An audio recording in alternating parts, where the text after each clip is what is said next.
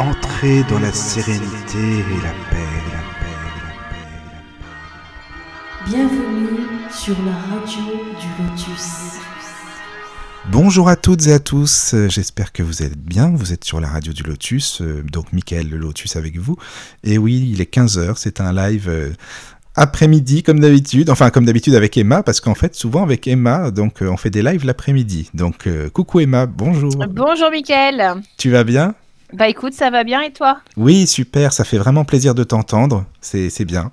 Une émission de plus avec toi, c'est génial, vraiment. Ça me fait plaisir de te retrouver. Bon, j'ai un peu la voix cassée, hein, vous m'excuserez, j'ai un peu la voix euh, enrouée, mais... Euh, mais, je ferai au mieux. Hein. Tu sais, c'est la période, hein. faut dire ce qui est, donc euh, en même temps, voilà, faut pas trop s'inquiéter, quoi, disons. Voilà. Bon, écoute, ravi de te retrouver. En plus, comme je l'ai dit sur la page, pour une deuxième session concernant les runes, le thème des runes, parce qu'il faut le dire, c'est ta spécialité. Vraiment, c'est, je sais que c'est ton truc, tu connais très très bien le sujet. Et, euh, l'émission euh, qu'on avait faite, la première, était géniale. Vraiment, il y avait des gens qui ont beaucoup apprécié. Donc, euh, dans l'émission, d'abord, tu te rappelles, on a dit tiens, on va relancer ça, allez, une deuxième émission, pourquoi pas les gens sont intéressés. Oui, ça permettra de développer un peu plus le sujet, d'aller sur des trames un peu plus en profondeur. Qu'on n'avait pas forcément eu le temps de faire la dernière fois. Donc oui, oui, c'est, je suis très contente de, de, de, reparler des runes avec vous. Ah bah c'est gentil, c'est super sympa. Et là, donc, euh, on peut aller donc plus en profondeur euh, dans le sujet. Mais tu voulais expliquer avant, parce que c'est vrai que j'avoue, je l'oublie tout le temps, euh, malheureusement pour les auditeurs, parce qu'il y a une application de la radio du Lotus qui est sortie il y a pas longtemps, il y a trois semaines, je crois. Et, en fait, la radio, elle date de deux ans, donc j'oublie toujours de le, dire aux auditeurs. J'en suis désolé d'ailleurs. Et donc, tu peux expliquer, Emma, parce que visuellement, l'application, euh, vous pouvez, elle est faite de telle manière à ce que vous pouvez envoyer des messages en direct hein, dessus. Donc Emma l'a téléchargé, comme ça, tu peux expliquer un petit peu si tu veux. Voilà, voilà. Donc j'ai téléchargé l'application et vous allez voir en fait. Euh, donc vous allez sur Play Store, hein, c'est une app tout à fait, euh, tout à fait normale.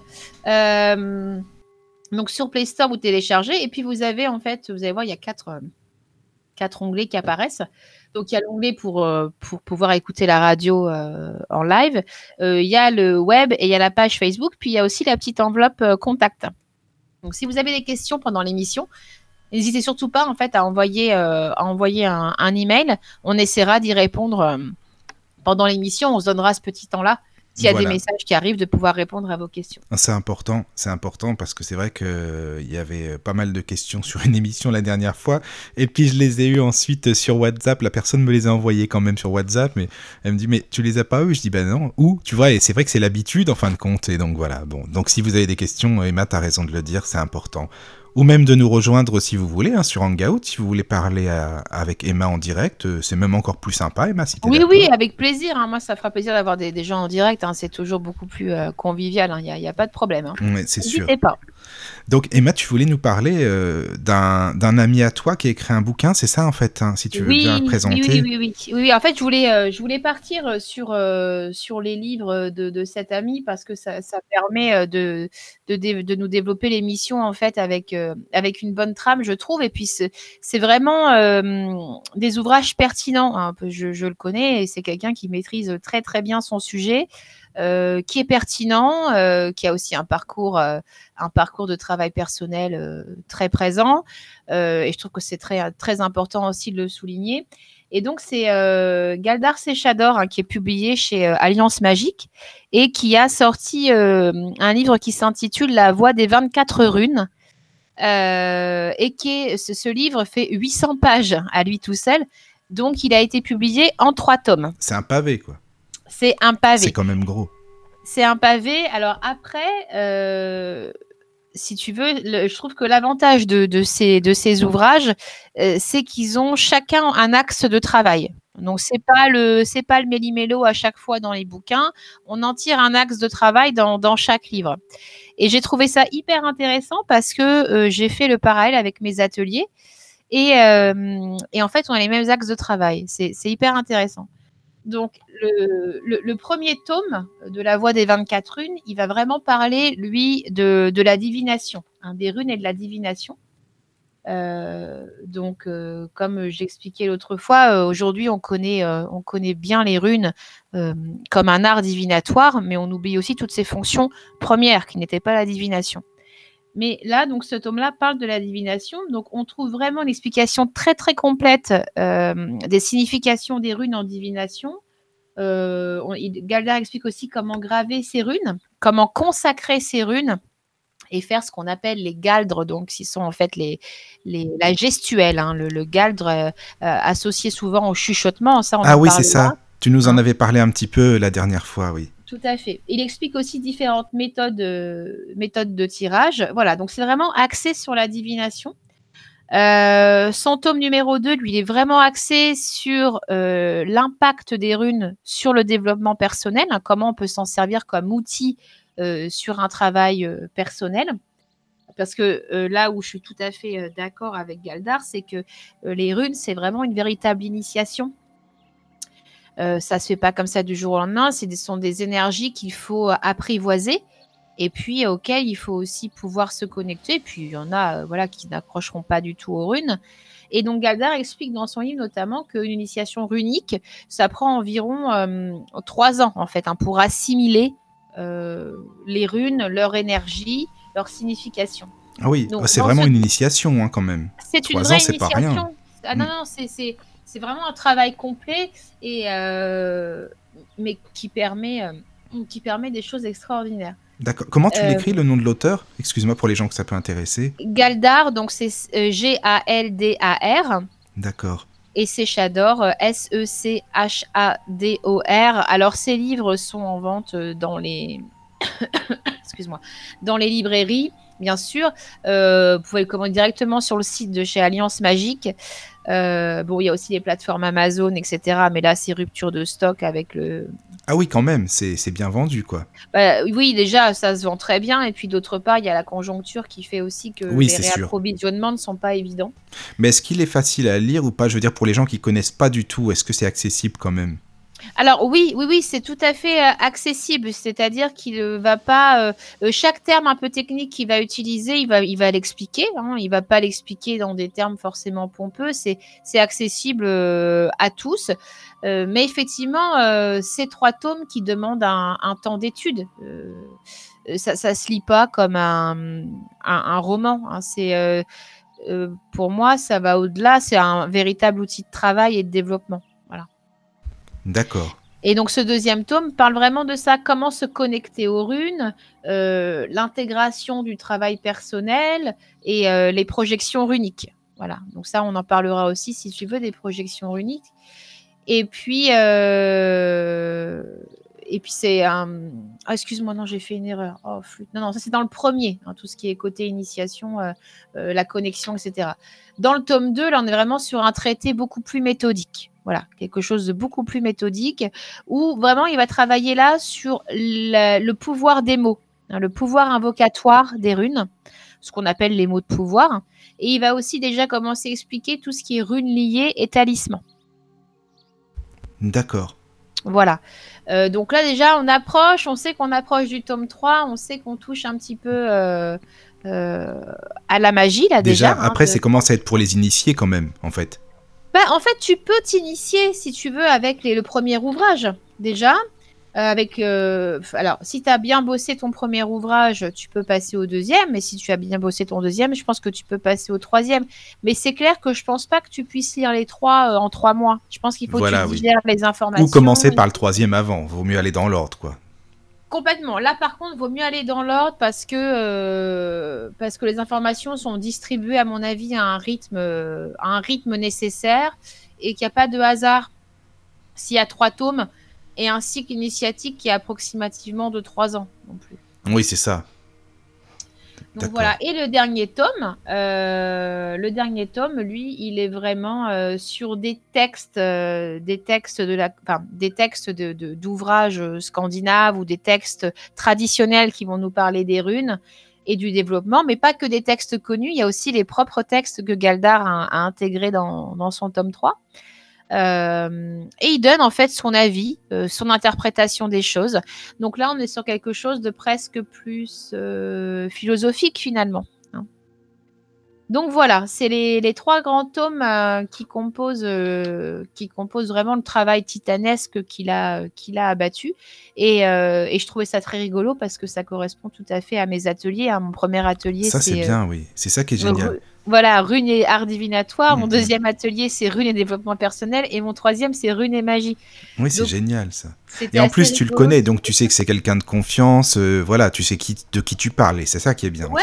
Ouais, tout à fait. C'est quelqu'un de, de très pertinent dans son travail. Et puis, il m'a, il m'a beaucoup appris hein, sur les runes. hein. Euh, euh, c'est quelqu'un aussi qui, qui n'a jamais été avare euh, de transmettre ses connaissances. hein. Mais ça, c'est important aussi. Oui, c'est vrai. Donc, euh, donc voilà. Alors, il transmet ses connaissances, bien sûr, mais euh, évidemment, c'est d'abord un- une initiation personnelle. Oui, Donc, il peut transmettre la théorie, et ça, il le fait avec plaisir, mais il n'oublie pas non plus de te rappeler que c'est aussi l'initiation personnelle et que l'énergie, il peut pas la ressentir à Bah ta non. c'est à toi de bosser aussi. hein, ça, c'est normal. Exactement. Bah oui. Ah, juste, il y, a- y. Claude qui nous écrit, qui nous écoute. Bah, coucou, Claude, déjà. Bonjour Claude. Voilà. Et euh, c'est sympa de sa part. Il dit qu'il va mettre les informations sur son Facebook pour que les gens puissent avoir accès au, au livre. Enfin, s'ils veulent l'acheter, quoi. Donc, Super, ça, c'est merci sympa. beaucoup Claude. Et puis, si tu veux te joindre à nous, tu n'hésites pas, hein, Claude, hein, comme d'habitude. hein. Comme d'habitude. Voilà. Euh, donc, euh, après, tu, tu voulais, en fait, toi, en parler un petit peu euh, brièvement, dans un ordre euh, particulier, en fait. Comment tu voulais qu'on fasse? Parce que, bon, moi, j'ai pas mal de questions par rapport à ce qu'on avait dit euh, précédemment. Euh, notamment, par exemple, si tu peux nous expliquer un petit peu la cosmo... Enfin, tu vois, la cosmogonie, ça serait sympa. Des, Ouais. des runes. Tu nous en avais parlé un petit peu, hein, mais on n'avait pas trop abordé le sujet. Voilà. Donc, est-ce que tu peux nous en parler un petit peu? Oui, bien sûr. Donc là, je peux développer un petit peu. euh, Voilà, c'est ça. D'où d'où vi- d'où viennent les runes Alors, dans la cosmogonie, alors faut savoir que euh, la cosmogonie scandinave, scandinave pardon, envisage l'univers euh, de manière euh, très différente de nous. C'est-à-dire qu'ils euh, ils étaient déjà très conscients en fait des différents mondes. Alors après qu'il y ait un lien ou non avec euh, l'astronomie, on ne peut pas en avoir la certitude, mais les Scandinaves avaient une connaissance du ciel quand même qui était déjà très importante à l'époque. hein. Ça, on faisait d'ailleurs des, navigateurs hors pair euh, qui pouvaient se repérer en pleine nuit sur la mer, euh, voilà, sans aucun, problème. Mais l'idée en fait de la cosmogonie, euh, c'est que l'univers tient dans l'arbre de vie, hein, dans ce qu'on appelle l'Yggdrasil. Alors quand je dis l'univers, si tu parles de notre monde, la Terre, euh, c'est ce qu'on appelle le Midgard, donc la Terre du milieu, hein, ça fait un peu référence, euh, mais dans la traduction littérale, c'est ça, c'est la Terre du milieu qui se trouve au centre de l'arbre de vie. Et puis, donc c'est là où vivent les humains, et puis euh, au-dessus du Midgard, tu as Asgard, l'Asgard, donc qui est le, monde des dieux. hein. Et donc les dieux, ce sont les ce qu'on appelle les As, donc A-S-E. Et euh, donc les dieux vivent, en, Asgard, et puis nous, on fait notre petite vie euh, en Midgard. hein. Euh, cet arbre, donc il y a d'autres mondes, il y a, neuf mondes au total. Et cet arbre a des racines très profondes, et au pied de ces racines, on trouve, on trouve les Nornes. Donc les Nornes qui sont trois, on pourrait dire déesses, euh, qui tissent le destin des humains. Voilà. Et donc, elles représentent trois phases de l'évolution. Donc, dans ces nornes, tu as euh, la norne euh, jeune, la- jeune femme, la femme mature, et puis la femme âgée. Voilà. Donc, ce sont des figures, en fait. Hein. Ce sont des figures, voilà, qui, qui vont décrire euh, finalement, euh, finalement le, la vie. Oui, un chemin de vie, quoi. C'est ça, C'est ça. la- la- la ch- le, le chemin de vie, tout à fait. D'accord. Tout à fait. Euh, après, voilà, il y a euh, d'autres d'autres univers, comme par exemple le Jotunheim, qui est, euh, qui est, qui est la terre des géants. Alors, la terre des géants, elle est intéressante parce qu'elle encercle le Midgard. hein. Elle nous encercle, nous, en tant qu'humains. Et ce qui, était très intéress- ce qui est très intéressant avec le Jotunheim, c'est que euh, il y a des, êtres euh, qu'on appelle les Jotun, qui sont des, géants de, glace, notamment. Et, euh, et si tu veux, pour les Scandinaves, les Jotun, ils avaient donc la capacité de jouer le jeu d'illusion et de venir en fait dans les rêves, dans les songes des humains. Donc c'était un peu pour eux ce qui expliquait probablement, à mon sens en tout cas, euh, tout ce qui était la phase des cauchemars. ah oui, d'accord. Voilà. C'était comme le ça. Yotun venait se nourrir en fait des peurs, euh, des peurs des, des humains et c'est comme s'il y avait une espèce de passerelle à ce moment-là entre les deux mondes établie par le monde de la nuit. Voilà. Voilà, donc euh, donc voilà, nous, nous c'est le, nous c'est le Midgar, hein, c'est là, là où on vit. euh, c'est entouré par une muraille. euh, notre monde est ent- entouré par une muraille euh, et on peut trouver donc le, le Yurmangan qui est un serpent géant hein, qui, qui, qui est euh, Mais autour de cette muraille. c'est Oui. intéressant, tu sais, parce que justement, dans la Bible ou d'autres textes sacrés, il y a eu le règne des géants. T'as dû en entendre parler. Oui, il y a oui, eu oui, des géants justement avant, et c'est marrant parce que oui, ça correspond quand même à ce que tu dis là par rapport à, la, à cette, cette mythologie, enfin cette cosmogonie, pardon. Mais je pense, tu sais, que tout est lié. hein, Oui, c'est ça, et c'est là qu'on le euh, voit que tout est lié vraiment, justement. Voilà, tout, tout est lié. Et puis il y a aussi, bon, je pense à un moment donné, il y a eu un mélange en fait de civilisations. hein, quand les, les chrétiens ont voulu euh, convertir, euh, convertir les païens, je pense qu'il y a eu un mélange de, de cultures.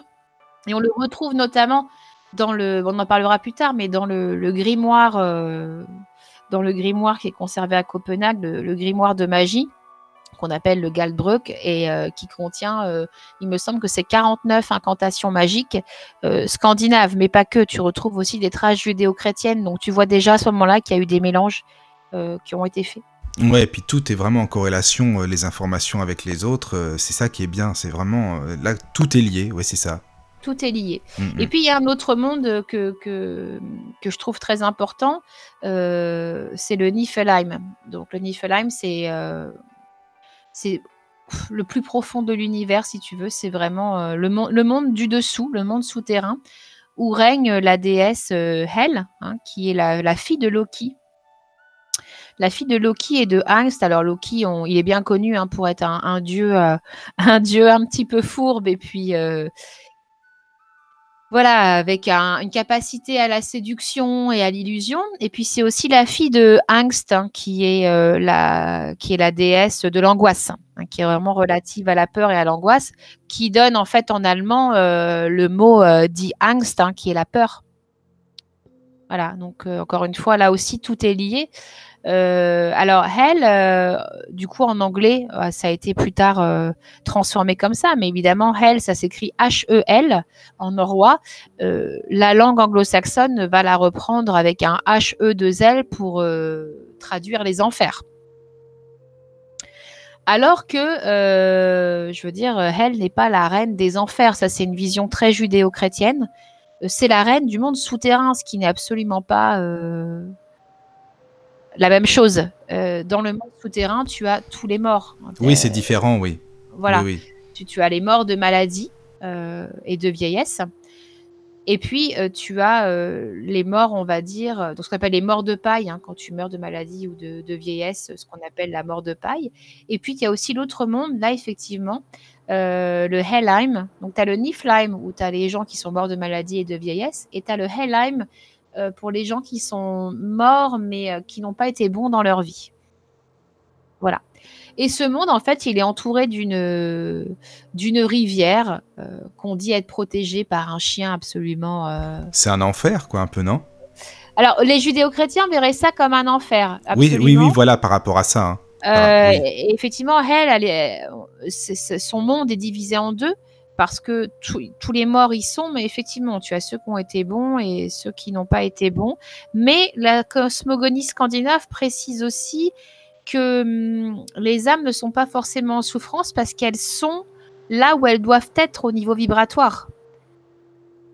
Tu vois Donc Oui, oui, oui, je vois ce que tu veux effectivement, dire. euh, hein, c'est un peu Oui. euh, évidemment si toi tu es tu euh, vibres euh, de manière élevée et que tu te retrouves dans le Helheim avec euh, les gens qui ont une vibration basse, effectivement tu risques de pas te sentir très très bien. Peut-être que toi, tu les vois, mais eux ne te voient pas.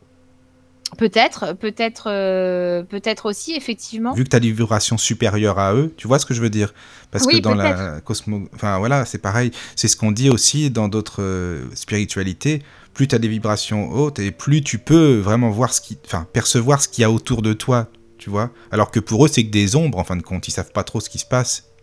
Oui, oui, il y a certainement une question de, de perception, mais Mm. en tout cas, l'idée est de dire que euh, que on est là où on doit être. hein, même- Voilà, oui, c'est ça, d'accord. côté. Mm, mm, c'est ça. côté. Puis il y aurait pas de raison qu'on n'y soit pas où on doit être en même temps. Exactement, exactement. vrai. Et puis donc tu as tu as euh, tu as d'autres mondes par exemple tu as le, le lieu Svaltheim qui est euh, la terre des elfes hein, ou les elfes de lumière. Euh, voilà, t'en as neuf au total. J'ai pas passé les neuf en Non, non, mais c'est intéressant, pas- hein, vraiment. C'est super. Tu connais des, des ouvrages où on explique tout ça, justement? Et j'allais justement te le dire, il y a Ah bah. un excellent Voilà, Il y a c'est ça. un excellent livre qui est aussi écrit par une, une- une jeune femme qui est, euh, que je connais, qui est exceptionnelle, qui s'appelle euh, Aurélia Azine. Asine. Oui, A-S-Y-N, qui est aussi euh, publié chez Alliance Magique et qui a écrit L'enclos des As. Ah oui, et là, ça parle de tout ça, justement. euh, De, Alors là, oui, ça parle de tout ça, mais elle en parle pas du tout de manière académique. Et c'est ça que je trouve exceptionnel. Elle en parle comme, euh, comme une histoire poétique. Ah, c'est génial, ça.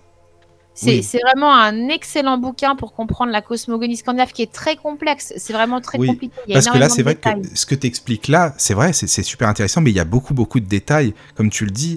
Et euh, on voit que c'était des gens vraiment qui avaient compris beaucoup, beaucoup de choses. Hein. Vraiment. Absolument. Absolument. On est loin, en fait, euh, au niveau spirituel, on est très très loin euh, de la réputation de violeur, pilleur. euh, Ah bah, ça n'a rien à voir, c'est sûr. euh, voilà.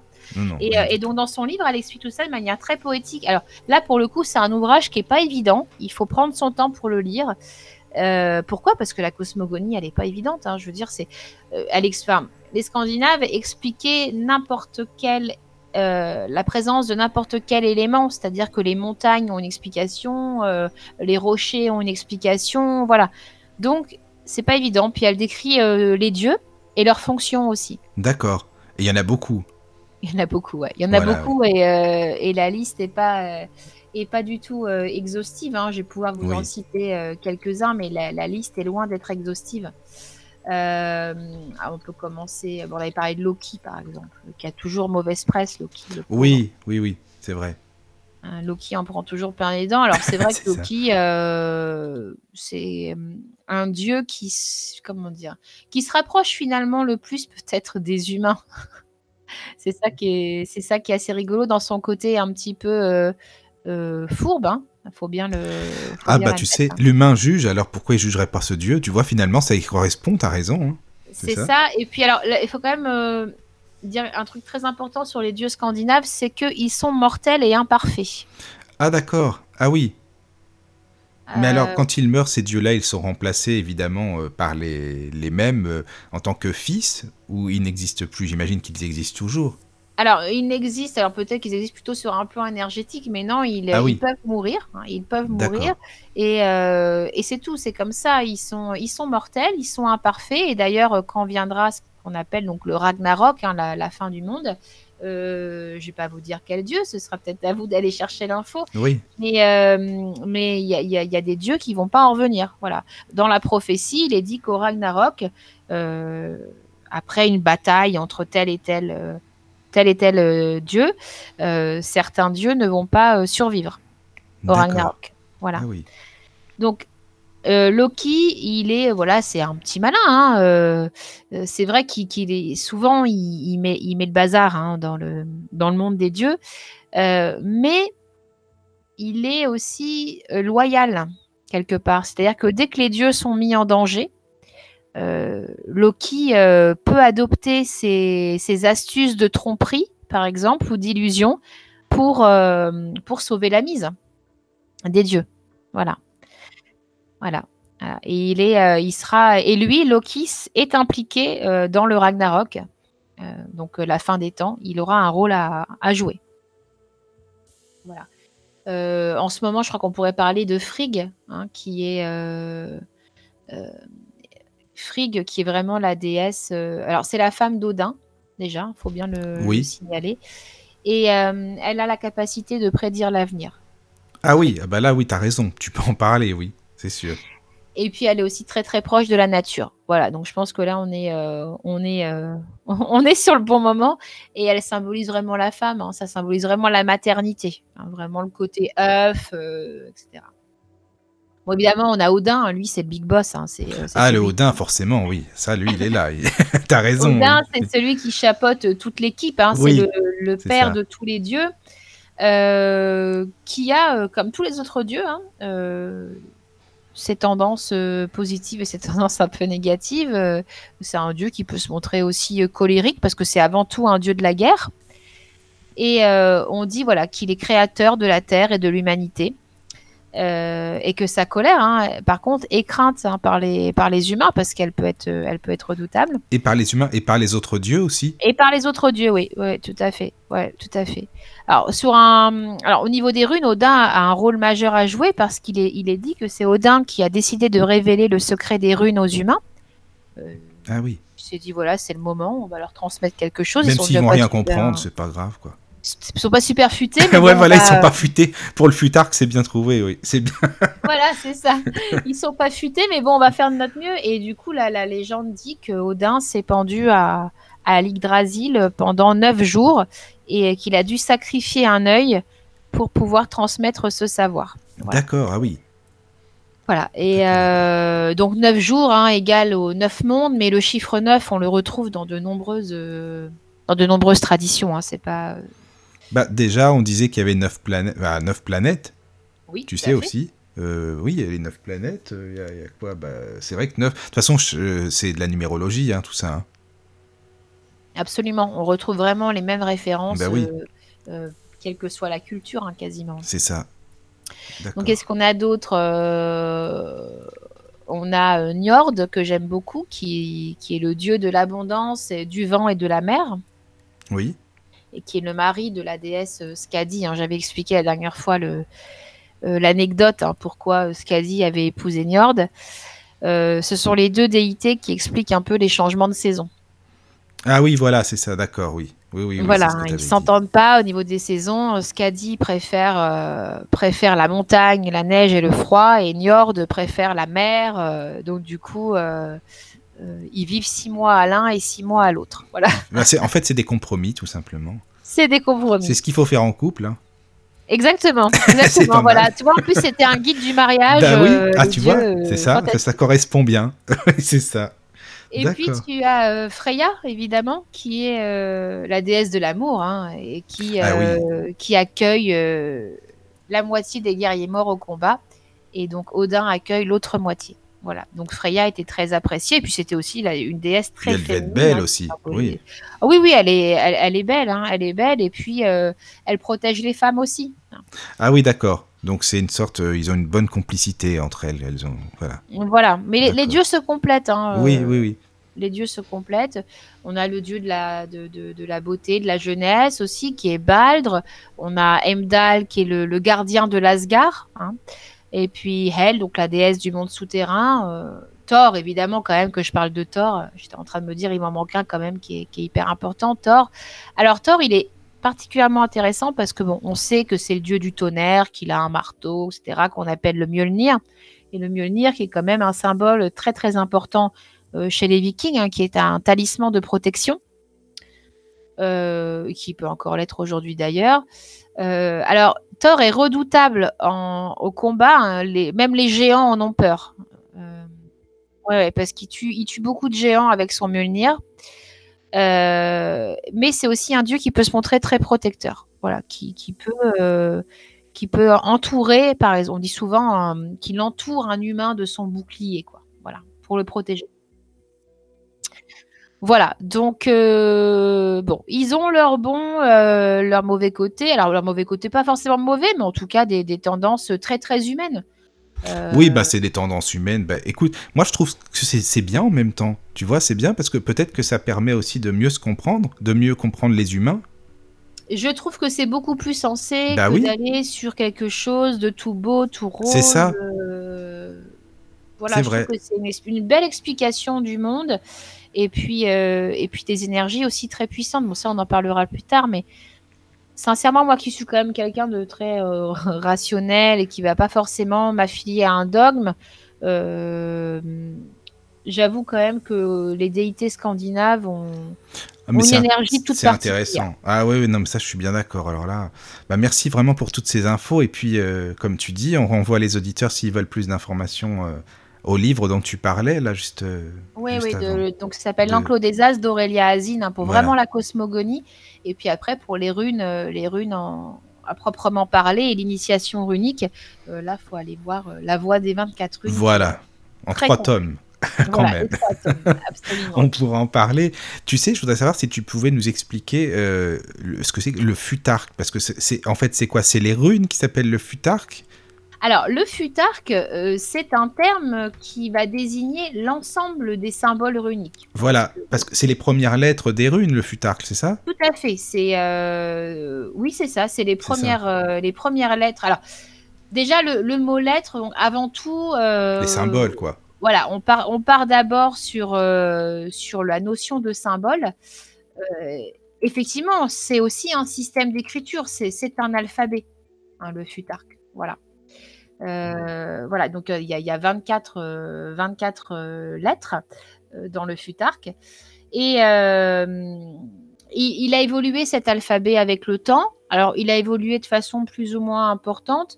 Il y a certaines lettres qui ont, qui ont subi quelques modifications, notamment, tu sais, avec les invasions, parce qu'encore une fois, les, cultures se, mélangent. Enfin, en tout cas, se mélangent pas forcément, mais voilà, se découvrent. hein. même dans les guerres les plus, les plus, les plus viles, il y a forcément, euh, euh, des, des choses qui vont, qui vont se dévoiler de chacune des cultures. Et une fois que les Vikings ont envahi en fait euh, l'Angleterre, effectivement, on retrouve, euh, euh, un futark qui va différer légèrement du futark original, enfin du premier futark, hein, qui est le, le futark danois, hein, me, sem- me semble-t-il. Bon, on pense que euh, c'est germain hein, à la base. C'était probablement d'abord utilisé par le peuple germain, les Scandinaves et plus tard les Anglo-Saxons. Euh, D'ailleurs, il y a un futark qu'on appelle le futark anglo-saxon. Voilà. Et lui, il a subi, euh, si c'est pas le futark original, hein, c'est un Oui, parce qu'en fait, on peut pas savoir lequel c'est à la base, puisqu'il a été un petit peu modifié. C'est ça, hein Euh, C'est-à-dire lequel c'est? Oui, c'est-à-dire que l'original, le, le futark, euh, c'est-à-dire parce qu'il y a eu des changements de par rapport au symbole et tout ça, non? Oui, alors il y a eu des changements, mais ça, reste très léger quand même. Ça reste hein. Il y a- léger, il y, a- il y a d'accord. des runes, oui, je les citerai tout à l'heure, il y a des runes qui ont subi des, ouais, des modifications, mais c'est pas non plus, c'est pas non plus déconnant. Voilà, Euh, c'est pas non plus déconnant. Bon, après, il y a encore des recherches hein, qui sont euh, qui sont qui sont en cours. Hein. Faut pas, faut pas Oui, se oui, bien on sûr. est loin, loin de tout savoir. Mais bon, voilà, on- en général, les gens sont assez d'accord. Mais je pense que euh, voilà, ils sont d'accord et puis on en sait quand même pas mal déjà. hein. on en sait quand même pas mal. Bah oui. On en sait quand même pas mal. Donc là, on- la thèse qui est, qui est admise, euh, qui est admise la plus, com- enfin, la plus communément en fait par les historiens, ce serait de dire que le premier alphabet runique, donc, euh, sera aussi situé près du premier siècle, voilà. euh, euh, avant Jésus-Christ pour d'autres, voilà, pour Mhm. certains premier siècle après Jésus-Christ. Euh, mais c'est difficile parce Oui, qu'à chaque fois on fait d'autres découvertes, tu vois. C'est c'est comme le coup des États-Unis. hein. On est toujours là dans nos cultures à penser que que c'est Christophe Colomb qui a découvert. Oui, c'est ça. hein. et puis finalement on se rend compte qu'on trouve des runes euh, de gravées euh, on en trouve. en bah oui. Amérique. C'est ça. Et vrai. sachant que les, que les Vikings étaient un peuple de navigateurs absolument euh, hors pair, Oui, en plus. tu vois, donc on sait, on sait qu'ils sont allés très loin, qu'ils sont allés jusqu'en Iran, en Russie. Euh, Oui, quand même. Ils ont quand même se voyagé. Voilà. Oui, c'est ça. On peut pas le savoir en fin de compte. À chaque nouvelle découverte, on en apprend un peu plus. Donc, euh, Oui, c'est ça, oui. Donc voilà, donc, voilà. le futark, c'était voilà. pour le futark, premier alphabet, Premier alphabet. Euh, enfin en tout cas euh, 24 symboles. euh, Oui. Magiques hein, aussi, hein, qui, qui avaient aussi un, un rôle de, de symbole magique. Oui, qui sont aussi, que utilisés dans un alphabet, donc pour lire, hein, tout simplement, pour écrire et pour lire, et puis qui a subi une évolution effectivement euh, suite aux, aux différentes invasions et puis euh, un petit peu au mélange, euh, au mélange des cultures. Quoi. oui, d'accord. Voilà. Et tu, tu voulais parler aussi de médecine et magie, parce que la médecine et la magie sont liées en fait hein, euh, par les Scandinaves, c'est ça hein? Tout à fait. Alors Tout pour les lié. Scandinaves, euh, effectivement, hein, c'est c'est très très lié. Euh, C'est-à-dire, bon, alors déjà, on pourrait se demander, est-ce que les Vikings utilisaient les plantes euh, pour se soigner? Alors, on en sait très peu au niveau de, de cette médecine-là, parce que déjà d'une part, enfin, faut quand même bien se rendre compte que le climat, hein, c'était pas la Mésopotamie. Hein, Ah non, c'est sûr. les plantes. Donc pour pousser déjà, c'était pas simple. faut pour pousser, c'était c'était pas simple. Il faut quand même Mm. savoir qu'il y avait par exemple le mois de février euh, qu'on appelait le, le mois de la faim parce que euh, parce que tout était en friche, tout avait gelé et qu'on avait du mal à se nourrir.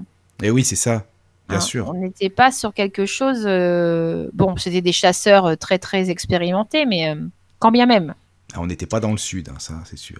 Pas dans le sud. On sait par contre qu'ils utilisaient l'angélique à- et qu'ils connaissaient bien l'utilisation de l'angélique euh, pour ses propriétés antibactériennes et anti-inflammatoires. Ah oui. Voilà. Bon, bah, de toute façon, c'est bien. On l'utilise toujours. hein.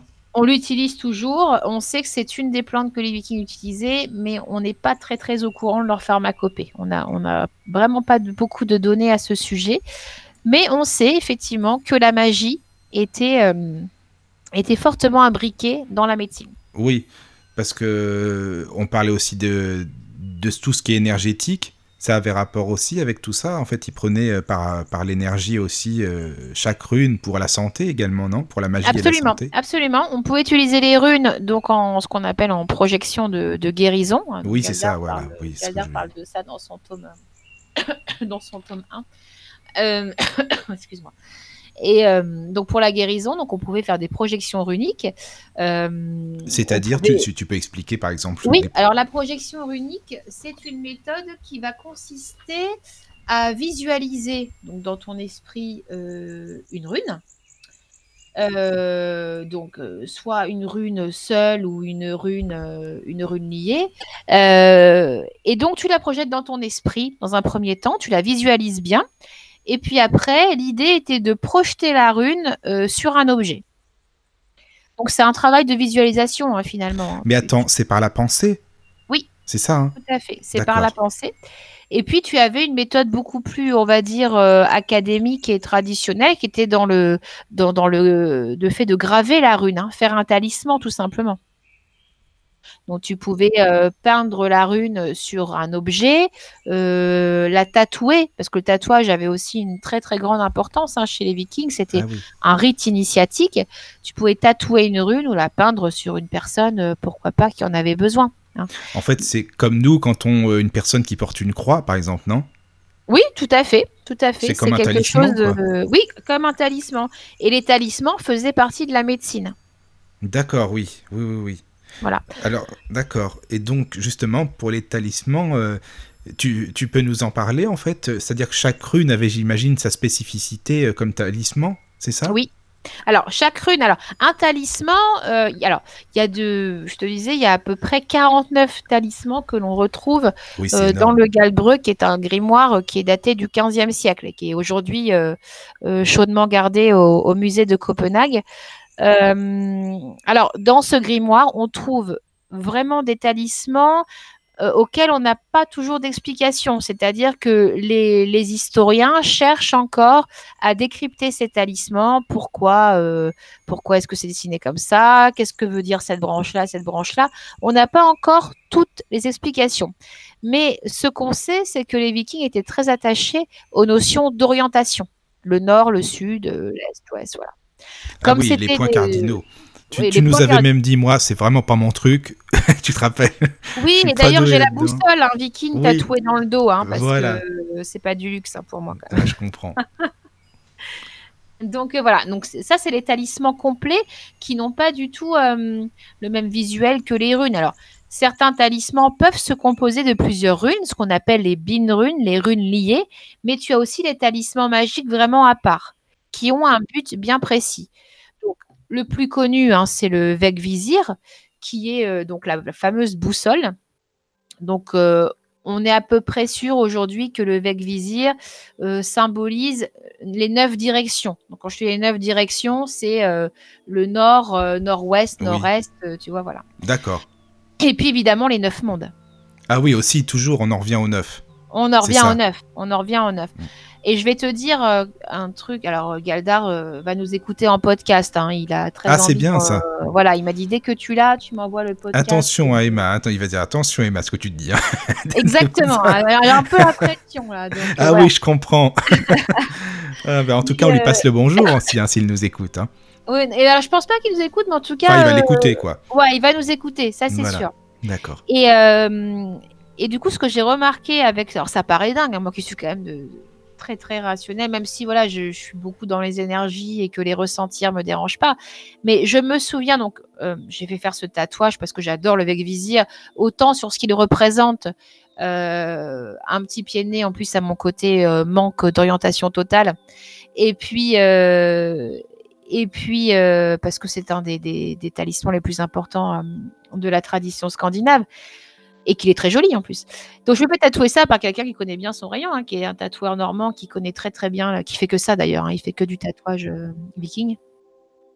Et puis euh, pour moi, tu vois, c'était euh, évidemment ornemental, même si l'intention derrière était posée que ce soit efficace, même si moi je souhaitais qu'il soit efficace. Eh bien, figure-toi que je me suis retrouvée plusieurs fois dans des, des, conjonctures un peu dangereuses, hein, tu vois, pas très confortables.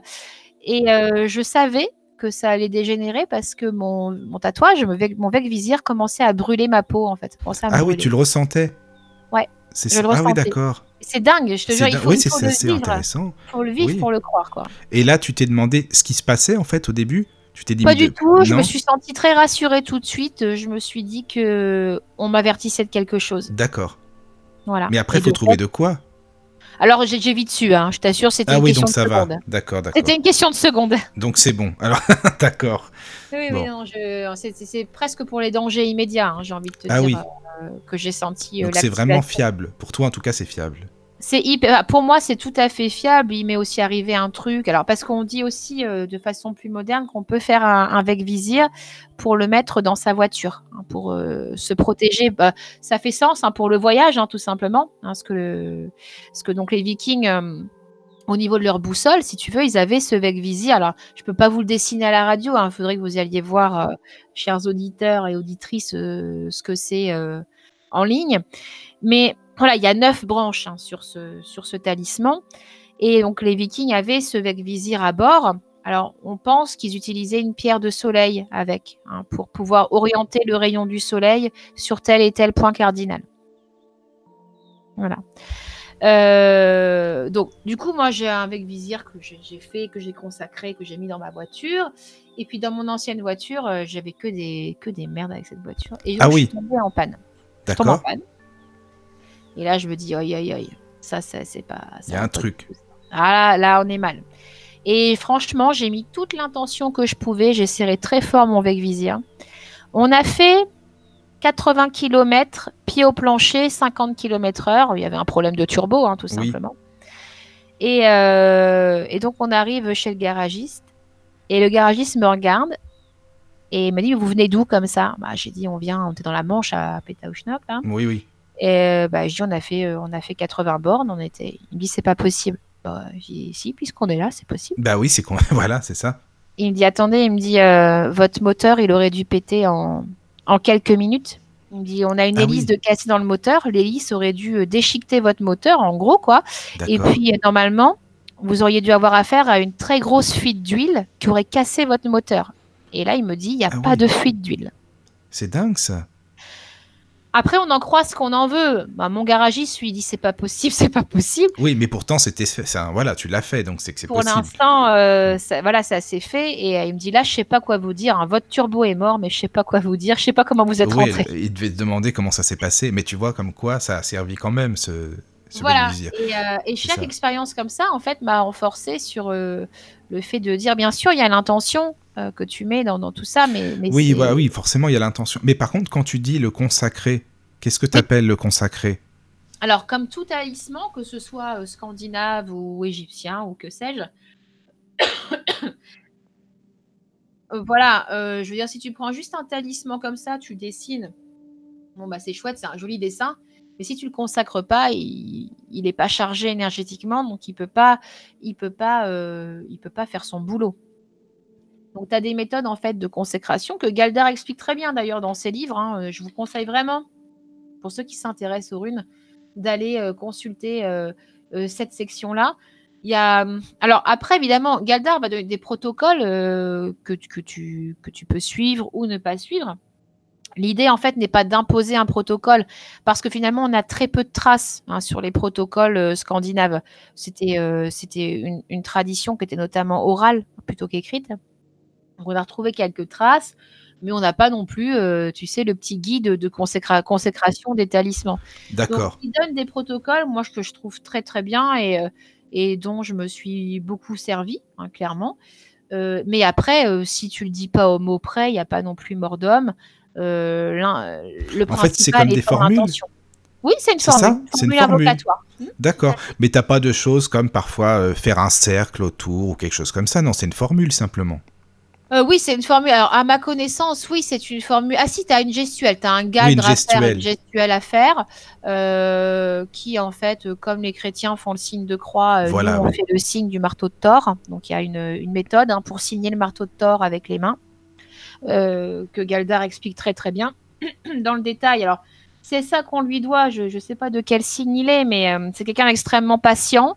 Euh, et qui, euh, qui ne tarit pas sur les détails. hein. Il est Ça, vraiment très. super. Voilà. Euh, il- tout est vraiment très, très précis dans, dans, dans ces livres. Après, évidemment, encore une fois, les formules peuvent, à- peuvent, à mon sens, en tout cas, être modifiées tant que l'idée reste la même. hein, tu vois ce Oui, veux puis c'est aussi selon nos ressentis, je pense. Exactement, exactement. C'est selon le ressenti. Mais c'est vrai que quand tu débutes dans ce genre de pratique, euh, c'est rassurant d'avoir euh, tout un protocole euh, Voilà, c'est ça. C'est ça, t'as raison. Je pense qu'on se sent plus en sécurité, quoi, en fait, quand on est Voilà, comme et exactement. C'est ce que, bah, ce que, ce que j'ai pu apprendre un, un peu au travers de mon travail personnel aussi. Oui, je me souviens qu'au départ, j'ai toujours très très peur. je respectais les rituels. L'inconnu fait peur aussi. Bien sûr, l'inconnu fait peur. On a tellement peur de se tromper. euh, Et aussi. ça, c'est la, souvent la peur de notre propre obscurité qui fait ça aussi. Hein. Oui, oui, c'est ça. C'est comme je dis toujours, aller euh, vers le, le vieil homme pour aller vers le nouvel homme, quoi. C'est comme en alchimie, c'est pareil, en fin de compte. Tout à Tout fait. se alors, La recoupe. chimie, ça aussi, c'est un sujet. On pourrait en parler. Ah, bah ça, il n'y a pas de problème. Alors, là, avec grand plaisir, moi aussi, je suis très intéressé par ces sujets. Enfin, voilà. Donc, c'est. c'est- Donc, en fait, euh, les. Donc, on parlait des talismans. Et les... en fait, on peut dire que c'est des arts divinatoires aussi. Alors, les talismans, non, ce ne sont pas Non. des arts divinatoires. Les runes. Non, les oui. runes, je parle, hein, les runes, Oui, oui. pardon. Les runes. Oui, oui, les runes, oui, oui, tu peux t'en servir comme art divinatoire. Euh, D'ailleurs, aujourd'hui, c'est la, la façon la plus démocratisée. euh, enfin, elles sont connues vraiment comme ça aujourd'hui. Oui, c'est ça. Euh, elles sont connues comme ça, alors que, à mon sens, c'est pas euh, leur utilisation première. Euh, pour moi, elles ont un sens beaucoup plus important euh, en magie, en développement personnel. Mais je m'en sers également en support. euh, Mais comment on s'en en- sert comme support euh, art divinatoire? Comment Alors, ça peut euh, se passer? Alors là, on n'est pas du tout sur un jeu de tarot ou sur un oracle. C'est-à-dire que tu vas pas avoir une signification, comment te dire, d'une. Alors, c'est précis et pas détaillé à la fois, si tu veux. C'est-à-dire que ah, c'est c'est Déjà, un tu jeu tires pas d'intuition. quatre runes. Tu as 24 runes Voilà. déjà. Tu as 24 runes. Euh, alors, je fais toujours le petit rappel, et ça, je pense que Galdar sera content que je fasse ce rappel-là, parce que il avait toujours beaucoup, insisté sur ce fait-là, que j'ignorais, et quand je l'ai appris, ça m'a vraiment fait revoir les choses. Euh, dans tous les jeux de runes aujourd'hui, dans quasiment tous les jeux de runes, tu trouves la rune vierge, une rune blanche, une rune sans symbole, qui est euh, nommée Virde. Donc, Virde en vieux norrois, ça veut dire le destin. Et, euh, et en fait, ça correspond euh, tout bêtement à notre joker de tarot.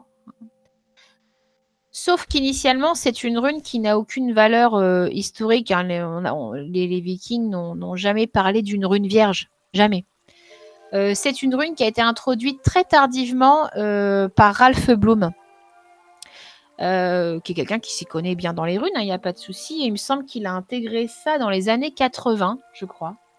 Donc, Tu vois, il y a vraiment, c'est vraiment pas. euh, En fait, c'est quand même, ça bouge quand même. C'est pas quelque chose qui reste, euh, qui stagne comme ça. Il y a toujours, Voilà, euh, ça, ça, bah, là, là, la, la évolution. lyre, effectivement, c'est un truc super moderne. En Voilà, fait, il n'y a pas de, de, de justification historique. Bon, il y a des gens qui, moi, je dis toujours aux gens dans les ateliers, est-ce que forcément les gens très attachés au protocole, ils se disent ouais, mais alors qu'est-ce qu'on fait? On la garde ou vous faites comme vous voulez? Je dis c'est à vous de ressentir ça. Est-ce que vous trouvez ça important d'avoir ce joker, d'avoir cette rune, euh, cette rune euh, du destin, ou est-ce que vous trouvez qu'elle vous est inutile? Voilà. Après, c'est chacun son ressenti. Voilà. Donc moi, non, moi, je, je m'en sers, euh, je m'en sers jamais. Toi, tu l'utilises pas, d'accord. Non, moi je l'utilise pas. Donc oui, alors en art divinatoire, euh, oui, donc elles sont au nombre de 24 dans un premier temps. Alors, ce qui est là où est le vrai travail avec les runes, c'est que tu peux pas faire ton tirage de runes et dire paf paf paf, c'est comme si, c'est comme ça. Euh, il y a, il faut pouvoir associer les runes entre elles. Et puis, il faut pouvoir ressentir l'énergie aussi de la personne que tu as en face ou de la personne pour lesquelles tu fais un tirage. Alors tu me diras au tarot, en oracle, c'est pareil. hein, Il n'y a pas de, il a pas de paf paf paf. euh, Voilà, il n'y a pas de choses Oui, c'est pareil, c'est ça. Mais là vraiment, euh, il faut que, par exemple, euh, bah, j'en parlais avec Galdar au téléphone avant-hier. Par exemple, si tu as euh, Féou, euh, qui est la rune, donc de l'abondance, de la propriété, il y a aussi une véritable idée de mouvement dans Féou, et que tu tires à côté de Féou la rune qu'on appelle Isa, qui est une rune d'immobilité de glace, hein, une rune de glace, donc c'est la stagnation. Euh, Isa incarne beaucoup euh, la notion d'ego, en fait. hein, c'est la rune qui fait ressortir l'ego. Donc, forcément, tu tires abondance et immobilité, ça va pas avoir le même sens que si tu tires euh, abondance et bonheur, qui est symbolisé Ah bah oui, par la rune. Bunjo. Voilà. Donc ça, c'est un tout petit exemple. Mais dans un tirage runique, il s'agit de faire ça avec 3, 4, 5, 6 runes. Tu vois Il n'y a, il y a pas de chiffre précis. Parce que le tarot, par exemple, de Marseille, tu tires quatre lames, tu vois. Et là, non, il n'y a pas de. de- Alors, de- non, il n'y a pas de. Alors, Galdar, pareil, il, il explique, hein, il y a différents tirages hein, qui- qu'il explique dans son livre, différentes méthodes. Mais encore une fois, le ressenti est aussi hyper important. Je peux très bien faire un tirage où, euh, où je vais tirer trois runes. Un tirage où je vais tirer une rune parce qu'en fait, moi, à ce moment-là, je veux juste avoir l'énergie du moment. Et puis Ah les oui. tirages plus complexes où je vais en tirer cinq ou six. Donc, c'est à toi de le ressentir. Franchement, D'accord. c'est et c'est là que le côté, si tu veux, développement personnel et travail personnel est super important, quoi. Oui, oui, oui, je comprends ce que tu veux dire. Il Mais faut après- intégrer les runes. Mais Ouais. pour l'interprétation, est-ce que c'est toi qui interprètes ou est-ce que c'est d'autres, une autre personne, admettons tiers, qui peut interpréter? Est-ce que déjà ce sera la même interprétation? Peut-être pas en fait. Bah, écoute, si, enfin, ça dépend. Si tu fais un tirage pour toi, par exemple, tu tires Oui. les runes pour toi-même, il est évident que tu vas manquer de neutralité. Voilà, c'est ça. Après, euh, mais parfois, moi, je tire les runes pour moi-même. Je, je tire les conclusions que j'en tire. Alors, forcément, je manque de neutralité. Je passe sûrement à côté de quelque chose. Euh, mais bon, je fais avec les moyens du bord. C'est vrai que quand c'est quelqu'un qui tire les runes pour toi, il y a un positionnement qui est différent. Donc, évidemment, le, le rendu sera pas forcément complètement différent. hein. Les idées peuvent rester les mêmes, mais peut-être avec des nuances supplémentaires que tu Mm. as du mal à mettre quand tu le fais pour toi-même. Oui, voilà. Puis il y a peut-être des choses que tu veux pas forcément reconnaître dans ta vie, et puis voilà. Alors que si c'est quelqu'un d'autre, bon. Alors pour l'anecdote avec les tirages de runes, euh, je sais pas s'il y a des gens qui ont fait mes ateliers qui sont en train on d'écouter, sait mais jamais. hein. on sait jamais. Mais euh, ça me fait toujours beaucoup sourire euh, l'atelier sur l'art divinatoire parce que euh, souvent les gens posent des questions. euh, Alors déjà, je leur demande souvent de- d'essayer de poser, pour s'entraîner, de poser des questions inexistantes, si je puis dire, c'est-à-dire que qui n'ont pas un véritable impact dans leur vie, genre est-ce que je vais partir en vacances, est-ce que voilà des trucs comme ça, parce que des fois tu sors avec des tirages très personnels hein, dans les ateliers, c'est un peu gênant quoi. Et, et souvent, euh, la personne, par exemple, peut poser une question sur, son, sur sa vie sentimentale. Et puis tu te rends compte que c'est pas du tout ça qui sort, quoi. Voilà. D'accord, ça peut être autre chose. Voilà, ça peut être. En fait, ce qui sort, c'est ce qui te préoccupe à l'instant T. C'est ça. C'est ce qui est dans ton esprit à l'instant T. C'est ce dont tu as besoin. c'est ce dont tu as besoin et, euh, et c'est c'est toujours assez mignon en fait de voir les gens essayer de, de... et pourtant je leur dis à chaque fois méfiez-vous faites attention de comment vous posez votre question euh, les intentions que vous y mettez parce que les runes vous pouvez pas leur faire à l'envers. Voilà. Et bah parfois on a des réactions euh, un peu euh, un peu particulières. J'ai des gens qui ont pleuré hein, c'est Ben, l'émotionnel, tu sais, c'est important Voilà, c'était vraiment dans l'émotion parce qu'ils s'attendaient pas à ça, parce qu'ils pensaient pas que ça pouvait être visible dans un jeu, euh, dans un support divinatoire. Oui. euh. Et puis tu dois avoir des gens donc, qui sont déjà venus juste par curiosité en se disant c'est de la connerie tout ça. Un Tout peu, à puis fait. on verra. Ah oui, c'est possible. non, mais c'est vrai, il y a de tout, non, j'imagine. Tout à fait. Il y a des gens qui sont venus par pure curiosité. Alors il y en a après qui ont été vraiment sciés par le l'énergie des runes. Oui, Et puis en a d'autres, ça leur a fait euh, pas peur, mais euh, voilà, ils ont préféré pas s'y accrocher. Puis tu sais, il y a le côté initiatique souvent qui freine les gens. C'est ça. voilà, euh, s'il faut y passer trois ans, euh, lire des tonnes de bouquins et tout, euh, en gros, ça va me saouler. je sors mon tarot. Ah oui, oui, oui. C'est ça, il y a des personnes qui sont pas, qui sont pas du tout là-dedans, quoi, qui n'ont pas envie de se casser la tête. C'est ça. Sauf qu'on n'est pas du tout sur le même travail avec les runes que sur un tarot. On est vraiment sur un travail d'intégration des énergies. Oui. Oui. Euh, et penser que les runes vont te dire que demain tu vas gagner au loto et trucs et machin. c'est pas la euh, peine, faut passer son C'est pas chemin. la peine. Voilà, faut passer son chemin. D'accord. Par contre, effectivement, tu leur fais pas à l'envers. C'est-à-dire que Oui. si elles ont quelque chose à te dire, bah, elles vont te le dire. D'accord. D'accord. Donc là, pour les tout ce qui est magie, en fait, euh, donc on peut les utiliser quand même ces runes, comme tu disais. Tout à fait. Alors, tu peux utiliser seul ou les utiliser liés, ce qu'on appelle les Oui, binômes. c'est ouais, ce que j'allais te demander parce que tu en as parlé tout à l'heure. Qu'est-ce que tu peux euh, expliquer par rapport à ça, les runes liées? Alors, euh, au niveau de la rune seule, évidemment, une rune seule dégage déjà euh, une vibration. Oui. Chaque rune a son taux vibratoire. Euh, en sachant que, enfin, tu sais, juste si tu peux juste revenir un peu sur la matière, parce que chaque matière déjà en soi euh, a une, une vibration, que ce soit du bois, que ce soit du galet ou autre, peu importe. Donc ça y fait aussi beaucoup, je pense. Enfin, dis- dis-moi, j'imagine que ça y fait. Alors, par rapport à la, à la, à la puissance d'une seule rune, tu veux oui, dire? oui, oui. Alors, je, euh, ou tu parles du support qui est, euh, qui est utilisé? Le, le support, parce que je pense Ouais, que, que déjà, ça a une énergie. Ce qui est intéressant avec les runes, bah, tu peux le faire aussi avec, euh, avec tes cartes, hein, mais faire Oui. des, des- des- des cartes avec du bois, c'est plus compliqué. Ah, c'est sûr. Mais euh, en tout cas, tu peux effectivement faire ton propre jeu de runes. Ça, c'est Et là, tu peux utiliser euh, différents supports. Alors, euh, oui, tu as le bois, effectivement. Alors, en général, on, on prend un bois qui transmet l'énergie de façon assez euh, facile. Oui. Donc, les bois les plus connus, hein, ce sont le, le pommier, le chêne. Et en l'occurrence, pour euh, les, les puristes euh, de- des traditions scandinaves, c'est euh, l'if ou le frêne. D'accord. Toi, tes runes. Moi, mes runes, elles sont en frêne, moi. D'accord. Mes runes sont en frêne. Alors pourquoi le frêne? Euh, Alors c'est discuté. C'est vraiment un problème d'étymologie.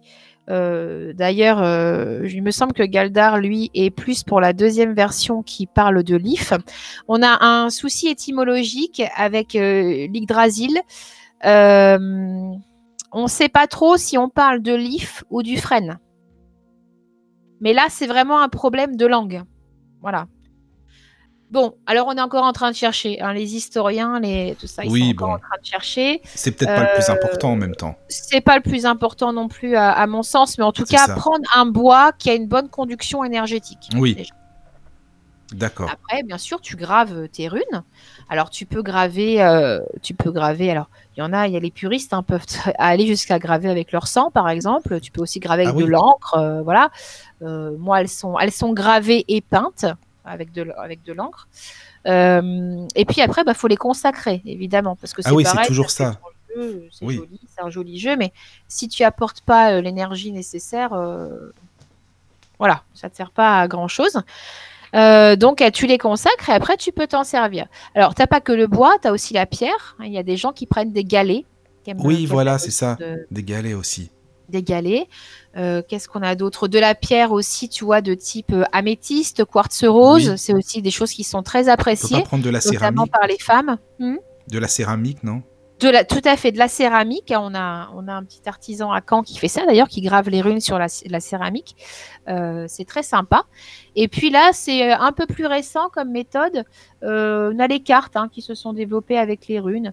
Bon, là, tout de suite, on, Oui. on est plus près euh, de, de la tradition occidentale. C'est vrai, c'est pourquoi ça.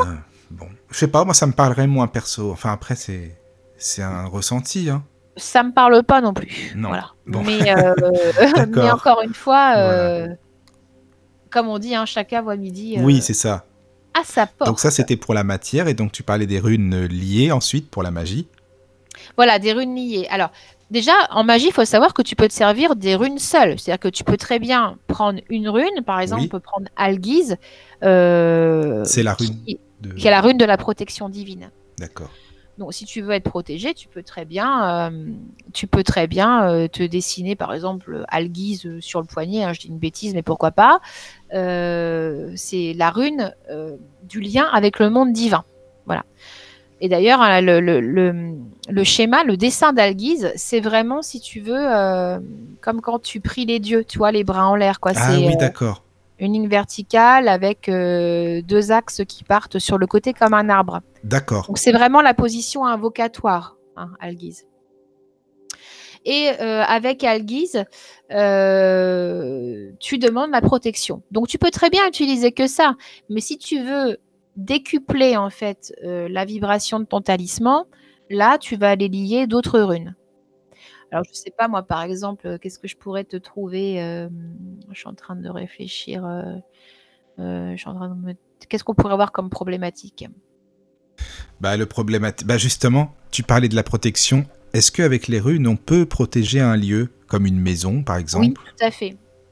Alors, on peut protéger. Alors, je fais juste un petit point sur la Oui. protection que, que, que, que chacun. Enfin, au niveau de ma, de ma propre sensibilité, en tout cas de ce qu'on m'a transmis aussi et de ce que j'ai pu vivre, euh, oui, les runes peuvent être utilisées en protection. Je rappelle simplement que la première protection, euh, elle est avant tout en soi. hein. Et, euh, et c'est bien d'avoir des talismans, d'avoir des pierres, des gris-gris, des machins, mais qu'il faut vraiment aussi être euh, bien ancré en soi hein, pour être bien protégé.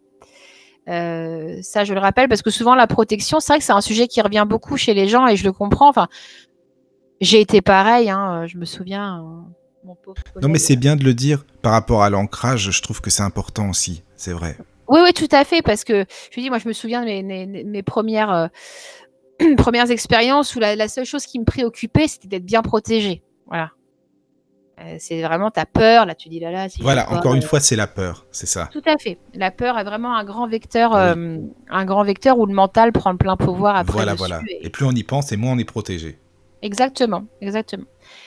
Et, euh, et donc, euh, alors pour une maison, effectivement, tu pourrais très bien, euh, tu pourrais très bien graver Algiz. Tu pourrais aussi, pourquoi pas, lier Algiz avec Vunjo, qui est la rune du bonheur et de l'équilibre aussi. hein. donc dans, dans- un foyer, c'est quelque chose de tout à fait, de tout à fait, comment dire, cohérent. Et tu pourrais aussi, pourquoi pas, la lier avec Manaz, qui est le symbole de la famille, du groupe. Donc ça pourrait représenter le foyer. D'accord. Voilà, est-ce pourquoi pas On Oui. peut imaginer, par exemple, avec ce que tu dis, les, les mettre ces runes euh, à chaque point de la maison, les cardinaux, comme fait. tu disais. Alors, ça fait partie du protocole euh, que Galdar, euh, je ne sais pas s'il explique ce protocole-là dans son livre, euh, mais en tout cas de protection de la maison. Donc, il y a un rituel de protection des maisons qui se fait avec la rune Kenaz, hein, qui est ma, ma, ma rune chouchoute. Alors, c'est un rituel là qui est plus en fait dans la protection des. hum, tu sais, des. J'ai plus de mots en français. Flûte. Euh, c'est pas les envahisseurs. hein. Des, euh, des esprits? Non. Non, non, c'est pas spirituel. Vraiment des Non. personnes qui voudraient rentrer chez toi par effraction, en fait, des cambrioleurs. ah oui, des- oui, d'accord. Oui, oui. Donc là, tu as un rituel avec la rune Kenaz hein, qui est euh, en forme de, de symbole mathématique, tu sais, du euh, supérieur. Du supérieur plus. A. Oui, Voilà. du, ouais, voilà. Là, supérieur A, donc elle a ce symbole-là. Euh, et puis, c'est euh, il y, a tout un, rituel hein, pour protéger les maisons. Effectivement, tu vas tracer Kenaz euh, aux quatre points cardinaux de la maison. Voilà. Encore une fois, tu retrouves aussi en magie scandinave l'importance l'importance des directions. Oui, mais justement, ça me parle vraiment tout ça. C'est pour ça que je te pose des questions par rapport à est-ce que c'est possible que, est-ce que c'est faisable? Enfin, tu vois, j'essaie d'imaginer vraiment dans ma tête comment ça peut fonctionner. Et ça c'est très logique en fait, hein, tout ça. Oui, c'est pour ça que. Alors après, j'ai vécu de nombreuses choses illogiques, euh, en tout cas auxquelles j'ai pas pu donner de signification rationnelle. Mais en tout cas, euh, c'est ce que j'aime aussi dans les runes, c'est ce côté euh, finalement très alors, rationnel, peut-être pas, peut-être pas jusque-là, mais en tout cas, il y a quelque chose d'assez terre à terre Bah que j'aime oui, chez les runes. C'est ça, Ouais. exactement. C'est, on n'est pas la tête dans les étoiles en permanence, quoi. Et, et tu peux lier les runes à l'infini. Alors après, attends, plus tu vas lier des runes, plus entre guillemets tu prends le risque de te planter. Eh oui. et de faire un talisman où ça matche pas, où tu as fait des trucs à l'envers, ou voilà. Euh, c'est sûr que si bon, tu, tu mets euh, la rune de la protection et que tu la lis avec cinq ou six autres runes, et finalement, en en liant autant, tu finis par lire la rune de la protection à l'envers, effectivement, c'est un peu embêtant. Ah oui, pas ça, c'est sûr. mais c'est un peu embêtant. C'est ça. Mais Voilà. est-ce qu'on peut les utiliser aussi pour euh, tout ce qui est inspiration? Par exemple, un artiste, admettons un musicien, hein, il compose une œuvre, euh, est-ce qu'il peut disposer des runes pour avoir justement l'inspiration, que ce soit un dessinateur ou autre, peu importe. hein?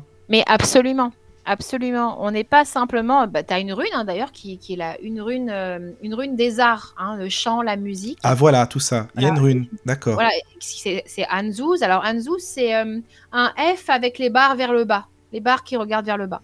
D'accord. Et euh, Anzouz, c'est ça, c'est l'inspiration, c'est les arts. Donc pourquoi pas, si tu es un artiste et un peu en rade de, de Voilà, c'est ça. d'inspiration, euh, tu peux très bien méditer avec Anzouz, par exemple. D'accord, c'est génial Euh, je me souviens qu'en atelier, bah, le dernier atelier que j'ai fait, euh, j'avais une jeune femme, on faisait un tirage, et donc euh, elle avait fait un tirage de 5 runes, et puis euh, elle sort Anzouz. Mais je dis, vous êtes danseuse, chanteuse, musicienne? Et elle était danseuse en fait, voilà, Ah, parce voilà, qu'elle avait ça. tiré Anzouz en plein milieu de, de, de Hum, son ouais, jeu. ça correspondait.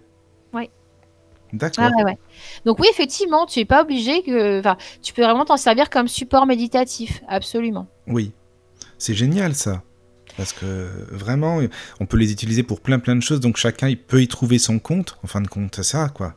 Absolument. Alors après, euh, il y en a qui. Alors, ce qui est intéressant, et c'est là où, le travail est, est long, je trouve, c'est dans l'intégration énergétique de chaque rune. Euh, C'est-à-dire, euh, par exemple, tu peux prendre, tu peux méditer sur une rune chaque jour, et puis tu as certaines runes qui te parleront beaucoup plus que d'autres, et euh, tu verras même que certaines runes vont être tout le temps sur ton chemin et que ce sera presque des runes patronnes, ce qu'on appelle des, comme les, déesses patronnes ou les, runes patronnes. C'est un peu tes runes, euh, euh, de, vie, quoi. J'ai envie de te dire, tes runes de chemin de vie. Et je me souviens avoir sollicité la première rune que j'ai sollicitée dans ma vie, c'est Kenaz. Euh, D'ailleurs, pour la protection des, des lieux. Et à partir de ce moment-là, euh, bah, Kenaz ne m'a plus quitté quoi. Ah oui, tu l'as adopté celle-ci. Je l'ai adoptée et je la vois euh, dès que je me pose une question. Par exemple, est-ce que je suis sur le bon, bon chemin? Est-ce que je suis en train de faire une connerie euh, monumentale Oui, c'est ça. Eh bien, si je vois Kenaz, donc ça peut être n'importe où, hein, ça peut être par terre, ça peut être dans mes haricots verts, ça peut être absolument partout. Euh, je sais que, que c'est OK. Mais quand tu dis voir, tu peux la voir dans ta tête aussi Ou non Tu t'es vraiment. oui, bien tu... sûr, tu peux la Oui, hein. rêver aussi. Hein, Oui, aussi, tu peux la hein, rêver. T'as déjà rêves eu toi des messages par rapport aux rêves et aux runes Est-ce que j'ai déjà eu des messages par rapport aux rêves et Oui, aux runes c'est-à-dire est-ce que tu as déjà rêvé euh, de voir telle ou telle rune Ouais. et que vraiment tu en avais besoin à ce moment-là dans ta vie finalement Est-ce que que je me souviens plus Parce que Je ça, je pense qu'en rêve, ça peut parler aussi, hein, les messages des runes, certainement. Ah mais c'est ça c'est certain et c'est sur Oui. même un, un des vecteurs les plus importants à mon avis où tu peux voir les runes. Mais j'ai pas de souvenir de mes propres rêves où je où je voyais des runes par contre. Je m'en souviens pas. Je m'en souviens pas. Euh, franchement, elles m'apparaissent moi vraiment dans le quotidien, tu vois, avec des objets ou par terre. Et je me souviens d'une fois où j'ai pas arrêté de voir toute la journée la rune euh, Nodir. Donc Nodir, c'est euh, ou Nodise aussi. On dit Nodir ou Nodise Oui. euh, qui est la rune un peu de, du pépin, tu vois, la tuile, la contrainte. Ah oui, euh, d'accord. c'est un peu, voilà, un peu ce qui met un peu les bâtons dans les roues. Oui, c'est ça. j'arrêtais pas de l'avoir même gravé sur les tables de bureau et tout. Putain, là, tu te dis, oh là là, attention, attention, qu'est-ce qui va se passer encore? Ouais, puis j'ai eu une tuile, euh, une tuile Voilà. financière monumentale en fin de Mhm. journée, quoi. Voilà, D'accord. c'était l'avertissement. Oui, c'est ça, oui. Donc voilà, voilà Donc pour ça, le- c'était pour, la, pour la, la magie, quoi, en fait. hein. Là, pour la magie au niveau des runes seules et des runes liées. Donc, Oui, si c'est ça. Décupler la puissance d'une rune, tu peux la lier à d'autres runes. Et puis encore une fois, il faut que tu la consacres évidemment euh, pour pouvoir lui donner, euh, donner sa pleine puissance, j'ai envie de te dire. Alors je fais juste un petit point sur le positionnement en magie parce qu'on parle de magie. Euh, alors moi je vous donne ma façon de voir les choses, ma sensibilité. Il est important d'être bien positionné en magie, on est bien d'accord, hein, que ce soit avec les runes ou avec autre chose. Euh, il est évident que euh, il faut l'utiliser dans une juste mesure et dans des intentions qui sont honorables. Hein. Après, chacun est libre de faire ce qu'il veut Ah en oui. magie par la Oui, suite. oui. hein. Tu vois ce que je veux Ah bah dire c'est sûr que si tu veux euh, prendre, euh, je sais pas, quelque chose à, à une personne ou quoi, oui, évidemment, c'est différent, quoi.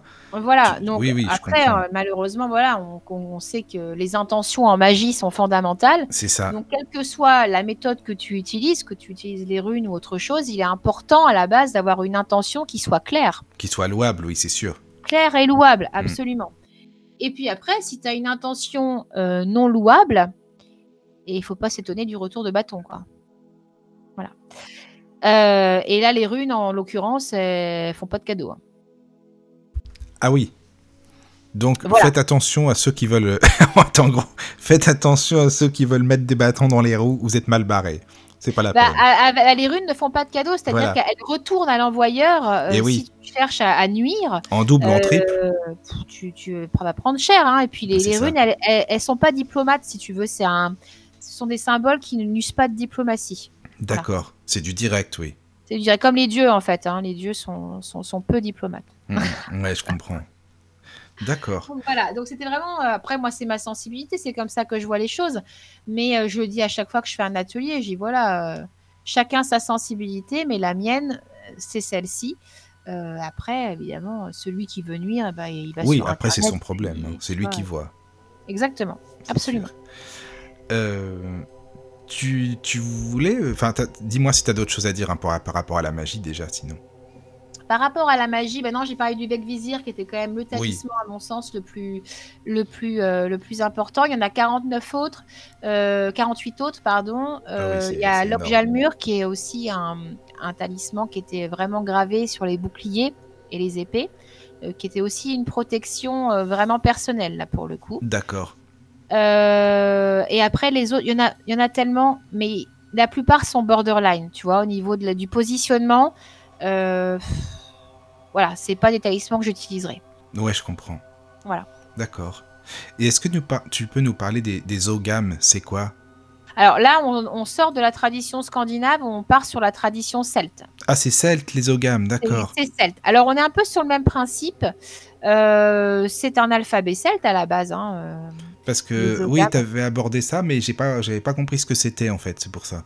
Euh, les ogames, alors c'est purement celtique et puis c'est un peu comme les runes dans le sens où initialement ça a été euh, d'abord un alphabet et notamment un alphabet secret. C'est-à-dire que Ah les oui. ogames étaient utilisés en message, en missive euh, pour mettre en garde telle et telle personne. D'accord. C'était beaucoup, c'est très présent Ah en Irlande hein, et donc les Anglais étaient toujours en train de venir enquiquiner les Irlandais. Bah oui. Et donc les Irlandais avaient ce système-là hein, de d'écriture codée. Et puis c'est plus tard, comme les runes, hein, c'est plus tard qu'elles ont, que les ogames ont, ont été utilisés en, en support divinatoire. D'accord. Donc c'est pas du tout les mêmes symboles que sur les runes en fait. Pas du tout. Ah là, ça n'a rien à Ah voir, rien à mais c'est extrêmement passionnant. D'accord. Ah oui, non, ogames, mais c'est intéressant. Je connais pas du tout. Alors vraiment, euh, voilà quoi. Et ben écoute, si tu veux lire sur les ogames, euh, j'ai traduit chez Alliance Magique le livre de Sandra Kynes, qui est vraiment une experte dans, en la matière, et qui s'appelle Murmure de la forêt. Et Kyle, et, tu l'écris euh, comment, pardon? Murmure de la Sandra Kynes, euh, Oui. bah Sandra et plus loin Oui. Kynes, alors K-Y-N-E-S. D'accord. Et donc donc, celui-là, tu peux le trouver aussi, ce livre, dans toutes les librairies. Alors Non. oui, il est en librairie, il est bien sûr euh, chez Alliance Magique. Euh, il est édité euh, aux éditions Danae, qui est une branche hein, d'Alliance Magique. Oui. Voilà, et c'était donc l'objet de ma deuxième traduction, et je me suis éclatée parce que vraiment, c'est un sujet passionnant. D'accord, mais c'est intéressant. Il faudra aller voir ça alors. Bon, bah merci pour le conseil. C'est bien. Ah bah, tu, tu vois, on aura déjà pas mal de bouquins à lire là depuis le début de l'émission. Ah, déjà, ça va faire ton parlé. confinement là. Oui, là je crois, oui, ça c'est sûr, c'est sûr. Euh, donc, tu, tu sais, on avait parlé un petit peu, euh, enfin hors antenne, hein, du développement personnel par rapport aux runes. Qu'est-ce que tu en penses et qu'est-ce qu'on peut en dire? Parce qu'on peut les utiliser comme ça aussi pour le développement personnel. Absolument, oui. Alors, euh, dans le développement personnel, tu peux déjà donc méditer avec les runes, euh, méditer sur euh, une rune qui peut t'apporter de l'aide, ou méditer sur euh, l'énergie d'une rune. C'est-à-dire que tu peux intégrer l'énergie d'une rune. Par exemple, si tu as un problème, je sais pas moi, avec, avec quoi? Avec ta famille. Tiens, voilà. On va prendre un truc bête. Donc là, problème familial, tu peux prendre la rune Otala. Donc Otala, c'est la rune des ancêtres. Là, mais tu peux aussi prendre Manas, qui est la rune vraiment du socle familial. Et tu peux donc euh, visualiser cette rune dans ton esprit, méditer dessus et voir si un message peut s'en peut s'en dégager. Mais ce que tu ressens surtout avec les runes, c'est l'énergie. C'est surtout les énergies de chaque rune, quoi, d'accord. Parce que tu sais, dans mon Oui, oui. atelier euh, rune et développement personnel, euh, quand je dis aux gens, voilà, choisissez une rune sans regarder. Ah oui, Voilà. hein, ils, ils- ils les connaissent euh, très très brièvement et encore, hein, parce que c'est pas facile de tout retenir. Et donc ils prennent une rune parce qu'elle leur parle. Et en fait, il se trouve que parfois, alors pas à chaque fois, mais chez certaines personnes, ils visualisent par exemple Otala. Et puis ils vont me dire, bah, je sais pas ce qui s'est passé. euh, J'avais Otala dans l'esprit et d'un seul coup, la rune s'est retournée et elle a pris un autre aspect. Et quand ils regardent oui. sur la planche de rune, ah bah ça correspondait en fait à s'est transformé en Urus par exemple. Tu vois? Qui est notre rune. Qui est une autre rune, qui est une rune euh, notamment qui est liée à la santé. et D'accord. Donc c'est celle qu'il leur fallait, c'est ça? Donc c'est celle qu'il leur fallait et c'est aussi celle peut-être qui va mettre le doigt sur leur problème. Bah non, Oui, t'as pas ça. un problème avec ta famille, euh, t'as peut-être plutôt en ce moment à prendre soin de toi, à t'occuper de ta santé. Oui, aussi, oui. D'accord. Voilà. Et euh, j'ai des gens euh, qui ont eu des expériences avec les énergies des runes, vraiment, c'était Ah, c'était c'est intriguant fort, quand quoi. même. Ils, ils ressentaient l'énergie, donc ils partaient du sol et qui montaient comme ça en, en eux. C'était assez impressionnant. Et souvent, moi, je joue du tambour. euh, Ah oui, c'est ce que tu me disais, voilà, c'est Ouais. ça.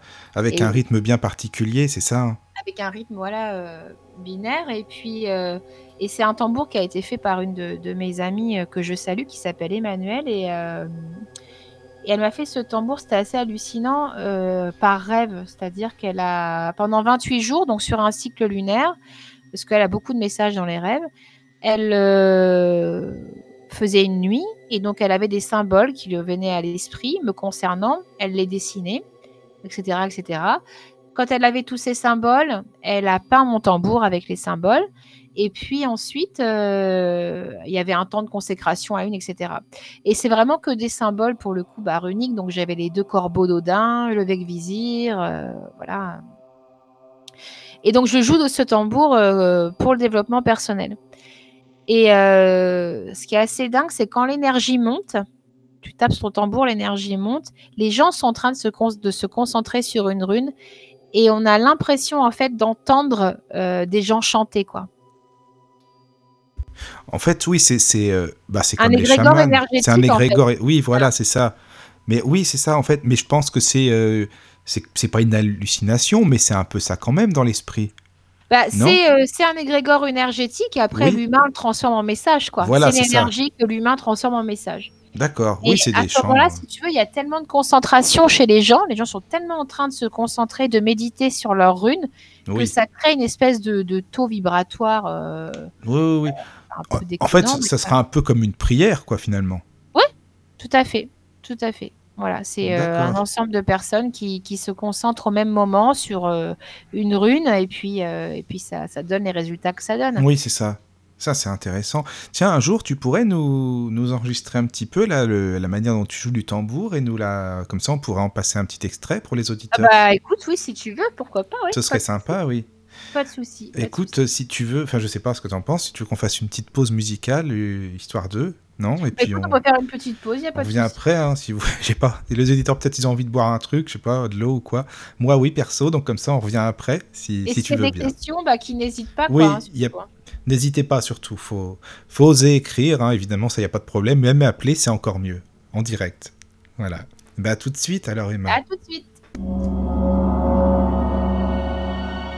Entrez dans la sérénité et la paix, la paix, la paix, la paix. Bienvenue sur la radio du Lotus.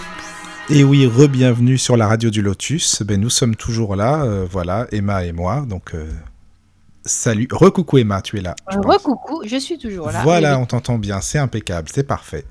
Donc, euh, ouais, on parlait un petit peu en, hors antenne, on faisait une petite parenthèse, on parlait de l'alchimie. Je pense qu'on pourra faire des émissions sur l'alchimie. S'il y a des auditeurs qui sont intéressés d'ailleurs, ou même qui connaissent bien le sujet, vous pouvez écrire sur la page, et puis on pourra faire des émissions ensemble, hein, voilà.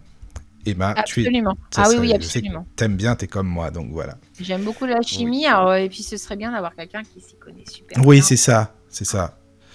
Euh, donc on a parlé des runes en magie, là, hein, juste avant la, la pause.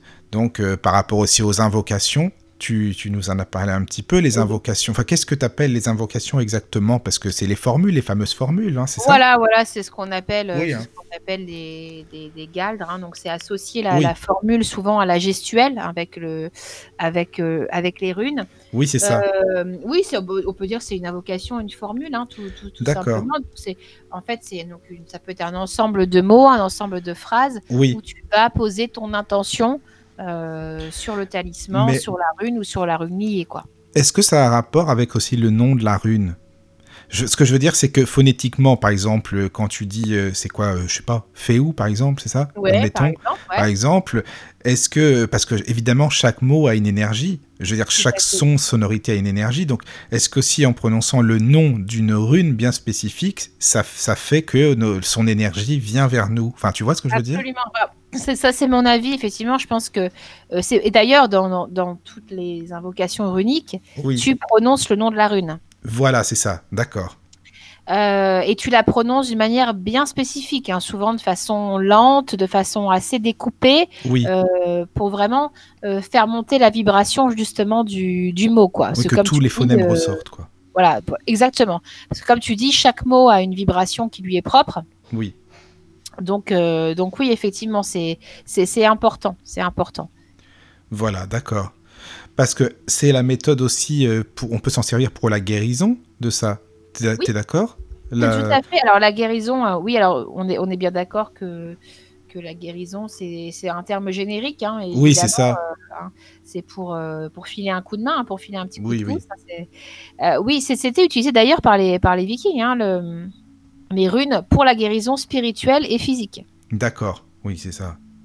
Donc oui, il y a, y certaines runes hein, qui sont décrites, hein, de toute façon, vous pouvez Oui. les trouver sur le net hein, si vous les cherchez, mais qui sont spécifiques à la guérison, oui. Ça, c'est bien. Oui, oui, oui. D'accord. Et tu, tu nous as parlé un petit peu tout à l'heure, hein, tu sais, de la méthode de la projection euh, runique, c'est ça? Mais est-ce que par rapport aux formules, on peut s'en servir aussi euh, quand on fait ces fameuses projections euh, runiques ou non? Ou ça n'a rien à voir? Le- la- Alors oui, tu, Tu pourrais, je veux dire, il n'y a pas de, il y a pas de contre-indication. Après, euh, là où moi je mettrais le bémol, c'est que c'est compliqué, je pense, de se focaliser sur la rune, on va dire de, ma- de manière intérieure, Oui, de la projeter dans ton esprit, et en même temps d'aller invoquer. Bon, je, c'est possible. Il n'y a pas de, y a pas de, de contre-indication. Après, euh, encore faut-il pouvoir se concentrer en même temps et, oui c'est ça, j'imagine, oui. Ça doit pas être euh, non plus simple, ça c'est sûr. Non, c'est pas simple. Mais bon, après, avec de l'entraînement, euh, tout s'apprend. Hein. Oui, oui, c'est vrai. Et j'ai une autre question. Est-ce qu'on pourrait faire, tu penses, une analogie, bon, pour tout ce qui est magie ou autre, hein, entre le zodiaque et les runes Sachant qu'évidemment, les astres, chaque astre a un effet, euh, on peut dire, hein, sur tout le monde, sur que ce soit les humains, les animaux, les pierres, enfin, tout, tout ce qui est énergie, quoi. Et les runes aussi, comme on le disait. Et est-ce qu'on peut faire ça, tu penses, euh, entre le zodiaque, les planètes, les astres et les runes? Alors, on pourrait, mais il faudrait pouvoir faire des recherches sur le sujet. Après, j'ai déjà vu des choses passer dans les livres hein, avec euh, euh, telle rune correspond à tel signe astrologique, Oui, voilà, c'est ça. à telle couleur. Moi, c'est vraiment, franchement, c'est pas du tout ma cam. Je, voilà. Moi, il y, y en a hein, qui, qui, qui, qui sont euh, attachés à ça. Et moi, je, c'est pas du tout mon truc parce que, euh, comment dire, ça manque de. C'est quelque chose qui est très. euh, c'est inventé tout Il n'y ça. a pas Tu assez d'informations. c'est inventé, mais c'est c'est toujours pour faire un parallèle avec les, hum, notre culture occidentale. D'accord. Non, On mais c'est.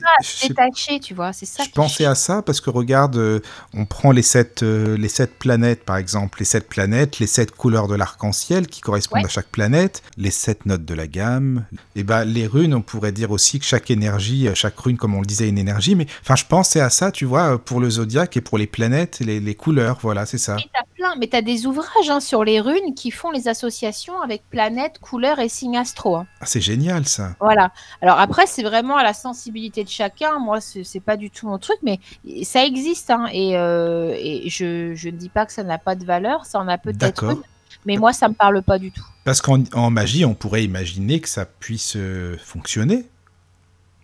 En magie, on pourrait imaginer que ça puisse fonctionner. Oui, tout à fait. Tout à fait. D'accord. Mais ap- après, voilà, ça revient à mélanger, je pense, des approches euh, très différentes.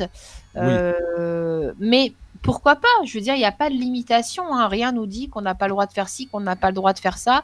Mais euh, je pense vraiment qu'il faut que ça parle à la personne, quoi, tout simplement. Oui, oui, oui, oui, je comprends. Euh, d'accord, d'accord. Non, non, mais enfin, je sais pas, moi ça me parle comme ça, hein, je connais pas bien, mais je sais pas pourquoi ça me parle ce truc là, donc euh, bon, voilà quoi. Bah, écoute, non, mais après, tu sais, tu as plein d'ouvrages, tu pourras regarder. Ils font, ils font les associations. Ça te parlera peut-être si tu arrives à avoir, euh, avoir ces ouvrages-là un petit peu plus détaillés. Oui, c'est ça. Euh, J'avais croisé ça, moi, notamment euh, euh, au niveau des couleurs. Au niveau Oui. des couleurs, j'avais vu ça. Mais franchement, je pourrais pas t'en donner les détails parce que ça m'avait pas du tout intéressé. Non, je comprends. d'accord, c'est pas ton truc. D'accord. Et comment tu conseilleras à quelqu'un de se protéger Bon, on a parlé de la protection de la maison, hein, par exemple, Ouais. mais de se protéger spirituellement, c'est-à-dire, euh, je sais pas moi, on pourrait dire quoi, éloigner les entités euh, pas forcément bonnes, euh, etc., etc. Tu vois ce que je veux dire? Est-ce que tu penses qu'il y a une manière euh, avec les runes? Alors, est-ce qu'il y a une manière avec les runes? De se Hmm, protéger Oui, des. Je pense que c'est plutôt euh, global. Je pense que tu peux faire intervenir les runes. hein. Je suis en train de, notamment de penser à Thor, euh, enfin, à Turizas, qui est la, la rune de Thor, que tu pourrais très bien associer avec euh, Algis, qui est la rune de la protection des dieux. Pourquoi pas Mais encore une fois, euh, je pense que ça sert en, en termes de renfort de Oui. protection. C'est en euh, plus. Voilà, pour moi, c'est en plus. Mais oui, oui, tout à fait. euh, euh, D'accord. je pense que si tu vas, euh, d'ailleurs, oui, je dis ça, mais tout à fait, parce que si tu, quand je fais les maisons, par exemple, j'ai toujours sur moi, bon, j'ai mon vizir qui est tatoué, donc celui-là à pas s'en Oui. aller, mais, euh, mais j'ai toujours sur moi euh, la rune Alguise et puis la rune Turizaz, oui, en termes de renfort de protection, ça c'est vrai. D'accord. C'est intéressant parce que tu vois, par exemple, pour les encens, enfin moi je les utilise aussi. Par exemple, le cèdre pour protéger la maison, admettons. euh, tu vois, chaque encens a le- le- l'eucalyptus euh, pour les pour les esprits, c'est-à-dire que pour ton esprit soit un peu plus libre, que tu aies des perceptions différentes. Enfin, tu vois, et ça, ça me fait penser à la par rapport aux runes, à la similitude entre tout ça, tu vois. Ah oui, oui, non, mais oui, tu, tu peux vraiment faire un travail de protection. Et puis, il y a aussi des, des, des talismans très complexes hein, pour la protection. Notamment, les Vikings avaient une. euh, je ne sais pas si Galdar en parle de ce talisman-là parce qu'il est quand même complexe. Euh, Il y a un talisman, en fait, euh, que tu mets au-dessus de ton lit pour éviter les attaques nocturnes. Ah, mais ça c'est génial, ça. Tu vois? Voilà. alors par contre, c'est un talisman qui est compliqué, qui demande une certaine préparation et qui a un protocole de consécration un peu compliqué. Mais, mais franchement, en plus, il est très très beau. C'est un très ah beau oui, en plus. Non, mais et ça les peut être. euh, avaient un talisman aussi euh, qui est magnifique et qui était plus euh, pareil hein, pour euh, éviter les attaques, euh, les attaques astrales et pour garder la bonne santé aussi. D'accord, d'accord. Ah, mais ça c'est c'est super intéressant, vraiment. C'est euh, très très intéressant, ouais. très Ah oui, intéressant. oui, Mais voilà, moi mon positionnement euh, sur la par protection rapport à ça. pour l'avoir travaillé, ça a été vraiment ma, mon talon d'Achille pendant longtemps. D'accord. Ah ouais, non, mais ça, c'est Euh, super. La protection, voilà, c'est c'est de dire euh, la première forme de protection, elle est avec soi, quoi. hein, c'est Ah oui, oui, ça, c'est sûr. C'est sûr. Ça, je suis d'accord, c'est de Tu as toi à toujours toi. peur de te faire bouffer par le bas astral, il est, il est certain que, que tu vas euh, élever ton taux vibratoire avec la peur, quoi, tout ça. simplement, et puis que, que tu es bon pour passer Oui, une oui. pourrie, quoi. Et des bonnes pensées, c'est d'être positif, de voir les choses du bon côté, voilà, et c'est ça, ça peut aider. En priorité, ça c'est sûr, je suis d'accord avec toi. Alors ça, Voilà, c'est voilà. certain même. Voilà, c'est, mais j'insiste parce que j'ai trouvé que c'était un travail extrêmement euh, difficile et à la fois c'est un travail extrêmement nécessaire. Oui, oui, oui, oui, oui. hein, C'est vrai. que tu as combien de personnes qui, croient toujours être polluées par ci, par ça, par tonton Jackie, machin, alors que finalement euh, ils sont juste complètement en vrac au niveau humain et Oui, puis et ils sont pas centrés et puis effectivement ils attirent peut-être un petit peu plus ce bas astral à je ce pense, moment-là. certainement, oui, c'est ça. Est-ce voilà. que tu peux nous donner des noms, juste pour les noms, hein, pour, le, pour Oui. le fun, comme on dit, pour les, les- les- la prononciation des noms de runes, en fait, comme ça, tu vois? Euh, oui, alors on a dit euh, euh, Féou, hein, qui est la rune Oui. de l'abondance notamment. Euh, Qu'est-ce que j'ai dit? Vunjo tout à l'heure, elle est très jolie. Celle-là, Vunjo, c'est la rune du bonheur, bonheur et Ah oui. équilibre. On a Agalaz. Alors elle, j'en reparle parce qu'elle a très souvent mauvaise presse. J'aime bien ce nom pourtant, tu vois Moi aussi, j'aime beaucoup ce nom. Agalaz, c'est la rune de glace qui, enfin, c'est une rune de glace qui symbolise la destruction. D'accord. Pourtant, c'est mystérieux. Je sais pas, le mot agalaz, ça me fait penser un peu au mystère, tu sais Ah oui, oui, tout à fait. Elle a quelque chose à Galas qui est très très particulier. Euh, elle est souvent peu aimée parce que quand elle sert dans un tirage, elle symbolise forcément euh, le côté euh, le côté un peu négatif. Alors que oui, ça peut être un obstacle à Galas, elle peut sortir comme un obstacle, mais parfois aussi pour y voir plus clair sur ton chemin, tu es obligé d'abattre quelques arbres. Quoi. D'accord, oui, forcément. Ça dépend comment tu, tu, tu vois, tu vois la vie aussi. Oui, oui, Euh, oui, c'est bien sûr, c'est normal. Euh, on, a, euh, on a Isa, qui est aussi une rune de glace, qui est euh, la, rune, euh, la rune de l'immobilité. Euh, Turizaz, qui est la, la rune euh, du dieu Thor, et qui représente la défense, la résistance aussi. D'accord. Rune de défense. Euh, quoi d'autre? Kenaz, évidemment, ma, ma Eh chouchoute. oui, ta chouchoute, voilà, c'est ça. La rune ça. de la transformation, hein, la, la, la torche qui éclaire euh, l'obscurité. Euh, J'aime beaucoup cette rune. Je suis vraiment très très fan de cette rune. D'accord. Alguise, rune de la protection divine. ah oui, guise, oui. Voilà. Est-ce que tu veux que je te cite les 24 du coup? Non, non, ça va.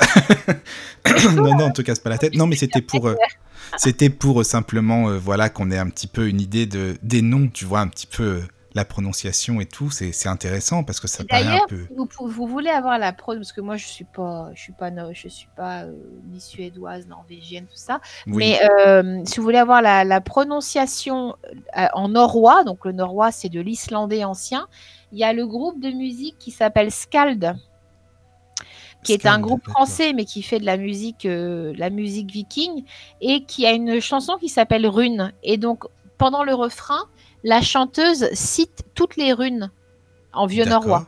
Attends, Scal, tu dis comment ça Ouais. C'est S. euh, Skald, S-K-A-L-D. Ah, mais je vais écouter ça.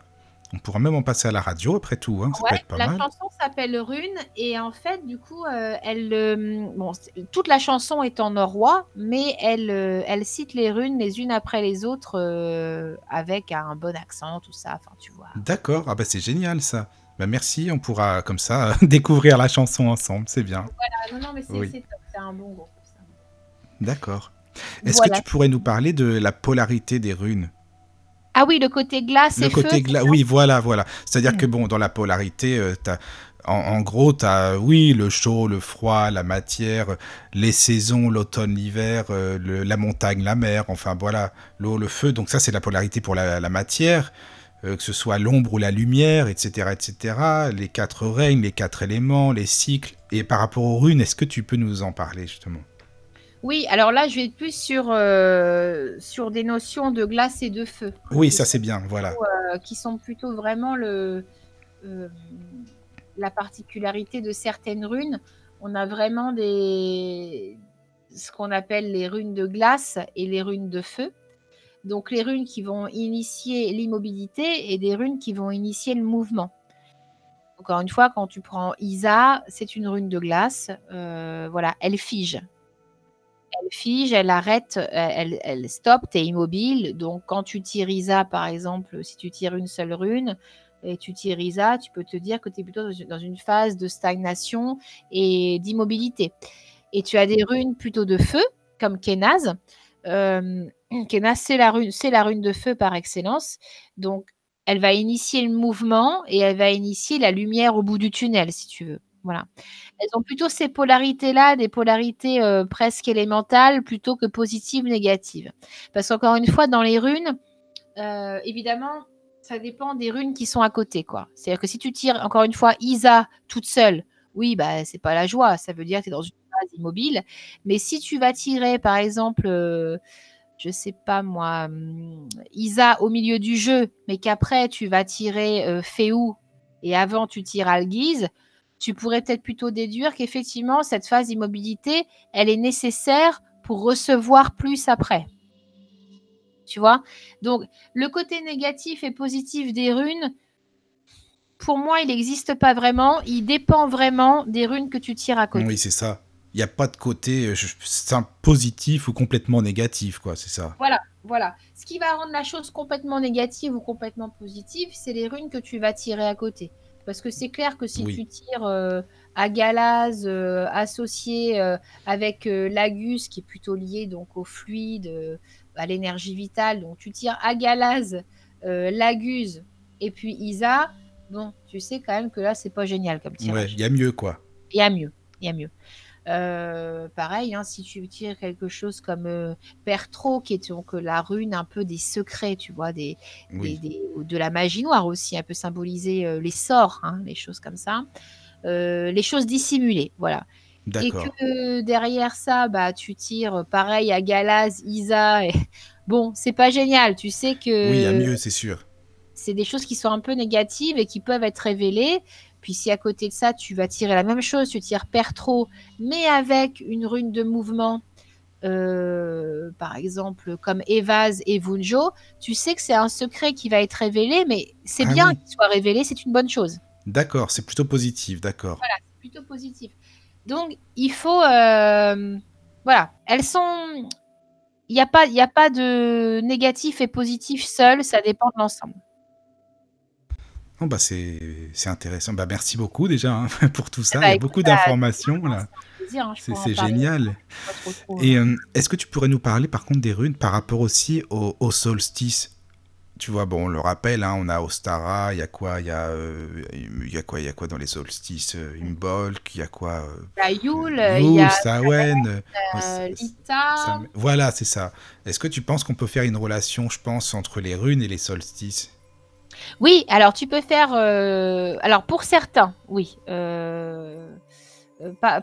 Alors, j'ai pas de signification pour tous, mais par exemple, tu prends Yule. Effectivement, les, célébrations de, Yule, c'était scandinave. De toute façon, Yule est un mot, norrois. Et d'ailleurs, tu prends encore en, Angleterre, Noël, Yule est un synonyme de Noël. C'est assez, euh, c'est assez rigolo parce que finalement, c'est tellement, c'est très ancien, mais les Anglais ont gardé le mot Yule dans leur vocabulaire. Et par exemple, si tu prends euh, une bûche, c'est la bûche de Noël, et ben en anglais, on dit Yule log. Hein, c'est incroyable hein, quand même. hein. Ah oui, donc c'est c'est vraiment resté, quoi. C'est marrant. C'est vraiment. Et les Anglais sont très très marqués par la culture viking. Oui, oui, oui. Oui, c'est toujours là. C'est vraiment, oui, oui, c'est vraiment toujours là. Donc c'est euh, intéressant parce que Oui. même dans le vocabulaire, tu les retrouves. Oui, c'est ça, même. Oui, bah justement, c'est là que tu vois que non plus, c'est pas pour rien non plus, quoi. C'est toujours là, il y y a quand même ça, cette présence, quoi. Voilà. Et, euh, et ce qui est aussi intéressant, c'est de te dire que les fêtes euh, ont aussi été empruntées euh, aux fêtes judéo-chrétiennes. Oui, c'est ça. Aux fêtes Mhm, judéo-chrétiennes. Par exemple, Yule, bah, c'est Noël, hein, clairement, c'est sur Oui. la même période, euh, c'est le solstice d'hiver. Donc on pourrait dire, euh, ad- admettons, euh, Yule, ça serait la rune Kenaz. Non. franchement, je je sais pas si on peut associer forcément une rune au solstice. Je vois pas, il faudrait une rune euh, Comme tu dis que c'est froid, c'est pour ça que. je- non, c'est ça. une rune de glace. De glace, oui. Je sais pas. Je sais pas. Je sais pas. Je j'ai jamais réfléchi à faire de. Faudrait que j'en parle à Galdar, pourquoi pas. non, je sais pas. C'est à faire d'association entre un solstice et les runes. Ben ouais. Non, ça vient comme ça. Moi, tu sais, je pose des questions. Alors après, à certaines déités, on pourrait associer Yule à Skadi, hein, qui est la déesse de l'hiver, la déesse des montagnes. Oui. Euh, voilà. Après, il y a la nuit de Valpurgis hein, qui correspond, euh, qui correspond donc à, notre euh, solstice d'été, me semble-t-il. C'est pour l'Ita, je crois. Je ne vais pas dire de bêtises. C'est à vérifier. mais oui, la nuit de Valpurgis, qui est une, une célébration scandinave également, qui est reprise sur nos solstices et qui correspond à la Saint-Jean. Ah oui, voilà, c'est ça. Parce que, non, mais voilà, regarde, c'est intéressant parce que chaque chaque solstice a sa propre vibration, t'es d'accord En fait, par rapport à la planète. Chaque période de l'année, il y a une vibration différente, il y a une énergie qui fait que, je sais pas, dans la période de Noël, admettons, hein, par exemple, tu te sens plus, tu as besoin de sécurité, tu as besoin de, de, la famille, tu as besoin des gens proches, euh, tu vois. C'est ça, et je me dis que les runes, peut-être qu'il y a un rapport aussi avec ça, tu vois. Ah, je suis en train de regarder parce que du coup j'avais un doute sur la nuit de Valpurgis. Euh, pour savoir à quel solstice elle correspond. Donc 30 avril au 1er mai. Oui, donc là c'est plutôt euh, sur la célébration. c'est Belten en fait, ça correspond ah à oui, c'est Belten, d'accord. Oui, oui. C'est Belten. Donc euh, oui, chaque solstice a sa, vibration, non mais clairement. Après, lier directement aux runes, c'est compliqué, mais ce qu'on peut voir, c'est que les cultures, en fait, la chrétienté, hein, la nuit de, de la Saint-Jean ou autre, ou, Noël pour Yule, hein, tu vois qu'on prend sur les, fêtes païennes initialement. Oui, c'est ça. Le calendrier euh, Ostara, c'est Pâques, hein, c'est Easter en anglais, c'est pas pour rien. Euh, l'histoire des œufs, hein, c'est la déesse. Oui, c'est la déesse. Ostara est symbolisée par les œufs, c'est la déesse de la fertilité. Et bon, et qu'est-ce qu'on sort à Pâques? On sort les œufs. Et voilà. Hein, ils sont pas trop. C'est toujours là. Mais il faut dire que c'est bon quand même. Ça, c'est vrai. Ça, c'est voilà. Voilà donc ce que je peux te dire. Euh, D'accord. Euh, bah, c'est intéressant, hein, vraiment. Euh, voilà, enfin, tu vois, je me dis peut-être qu'il y a des choses à, à creuser là-dedans, enfin, à ah voir. c'est sûr, qu'il y a des choses à creuser et qu'on pourrait en parler vraiment des heures. C'est voilà. D'accord. Bah, écoute, merci beaucoup hein, déjà pour toutes tes réponses, là, tout ce que tu nous as appris. Il y a, il y a des choses vraiment qu'on peut, enfin, on pourra réécouter et puis avec les livres que tu nous as conseillés, on peut vraiment aller en profondeur, donc c'est génial. Je te remercie beaucoup, vraiment. Et eh ben avec plaisir, ça m'a fait vraiment plaisir de, partager cette émission avec, euh, avec toi. Et puis, euh, ma coucou à Claude, hein, je sais qu'il nous écoute. il est toujours là, il est toujours là. Et puis, si, vous, si les auditeurs ont des questions, après, il ne faut pas qu'ils hésitent à, à oui. poser euh, même, après, on essaiera d'y répondre par Ils peuvent le mettre sur la page, sur la page Facebook. Sur la page Facebook, il n'y a pas de souci, et puis j'y répondrai. Mais toi, tu n'as pas un email? Je sais plus si tu as un email pour les auditeurs ou non. Euh, moi, j'ai un compte Facebook, euh, un compte, euh, donc c'est Emma Johnson et le petit avatar, c'est une petite sorcière dessus, vous allez voir. Puis c'est ah, d'accord. Tu es une sorcière ou quoi? Une petite sorcière qui boit son thé avec son chat en avatar.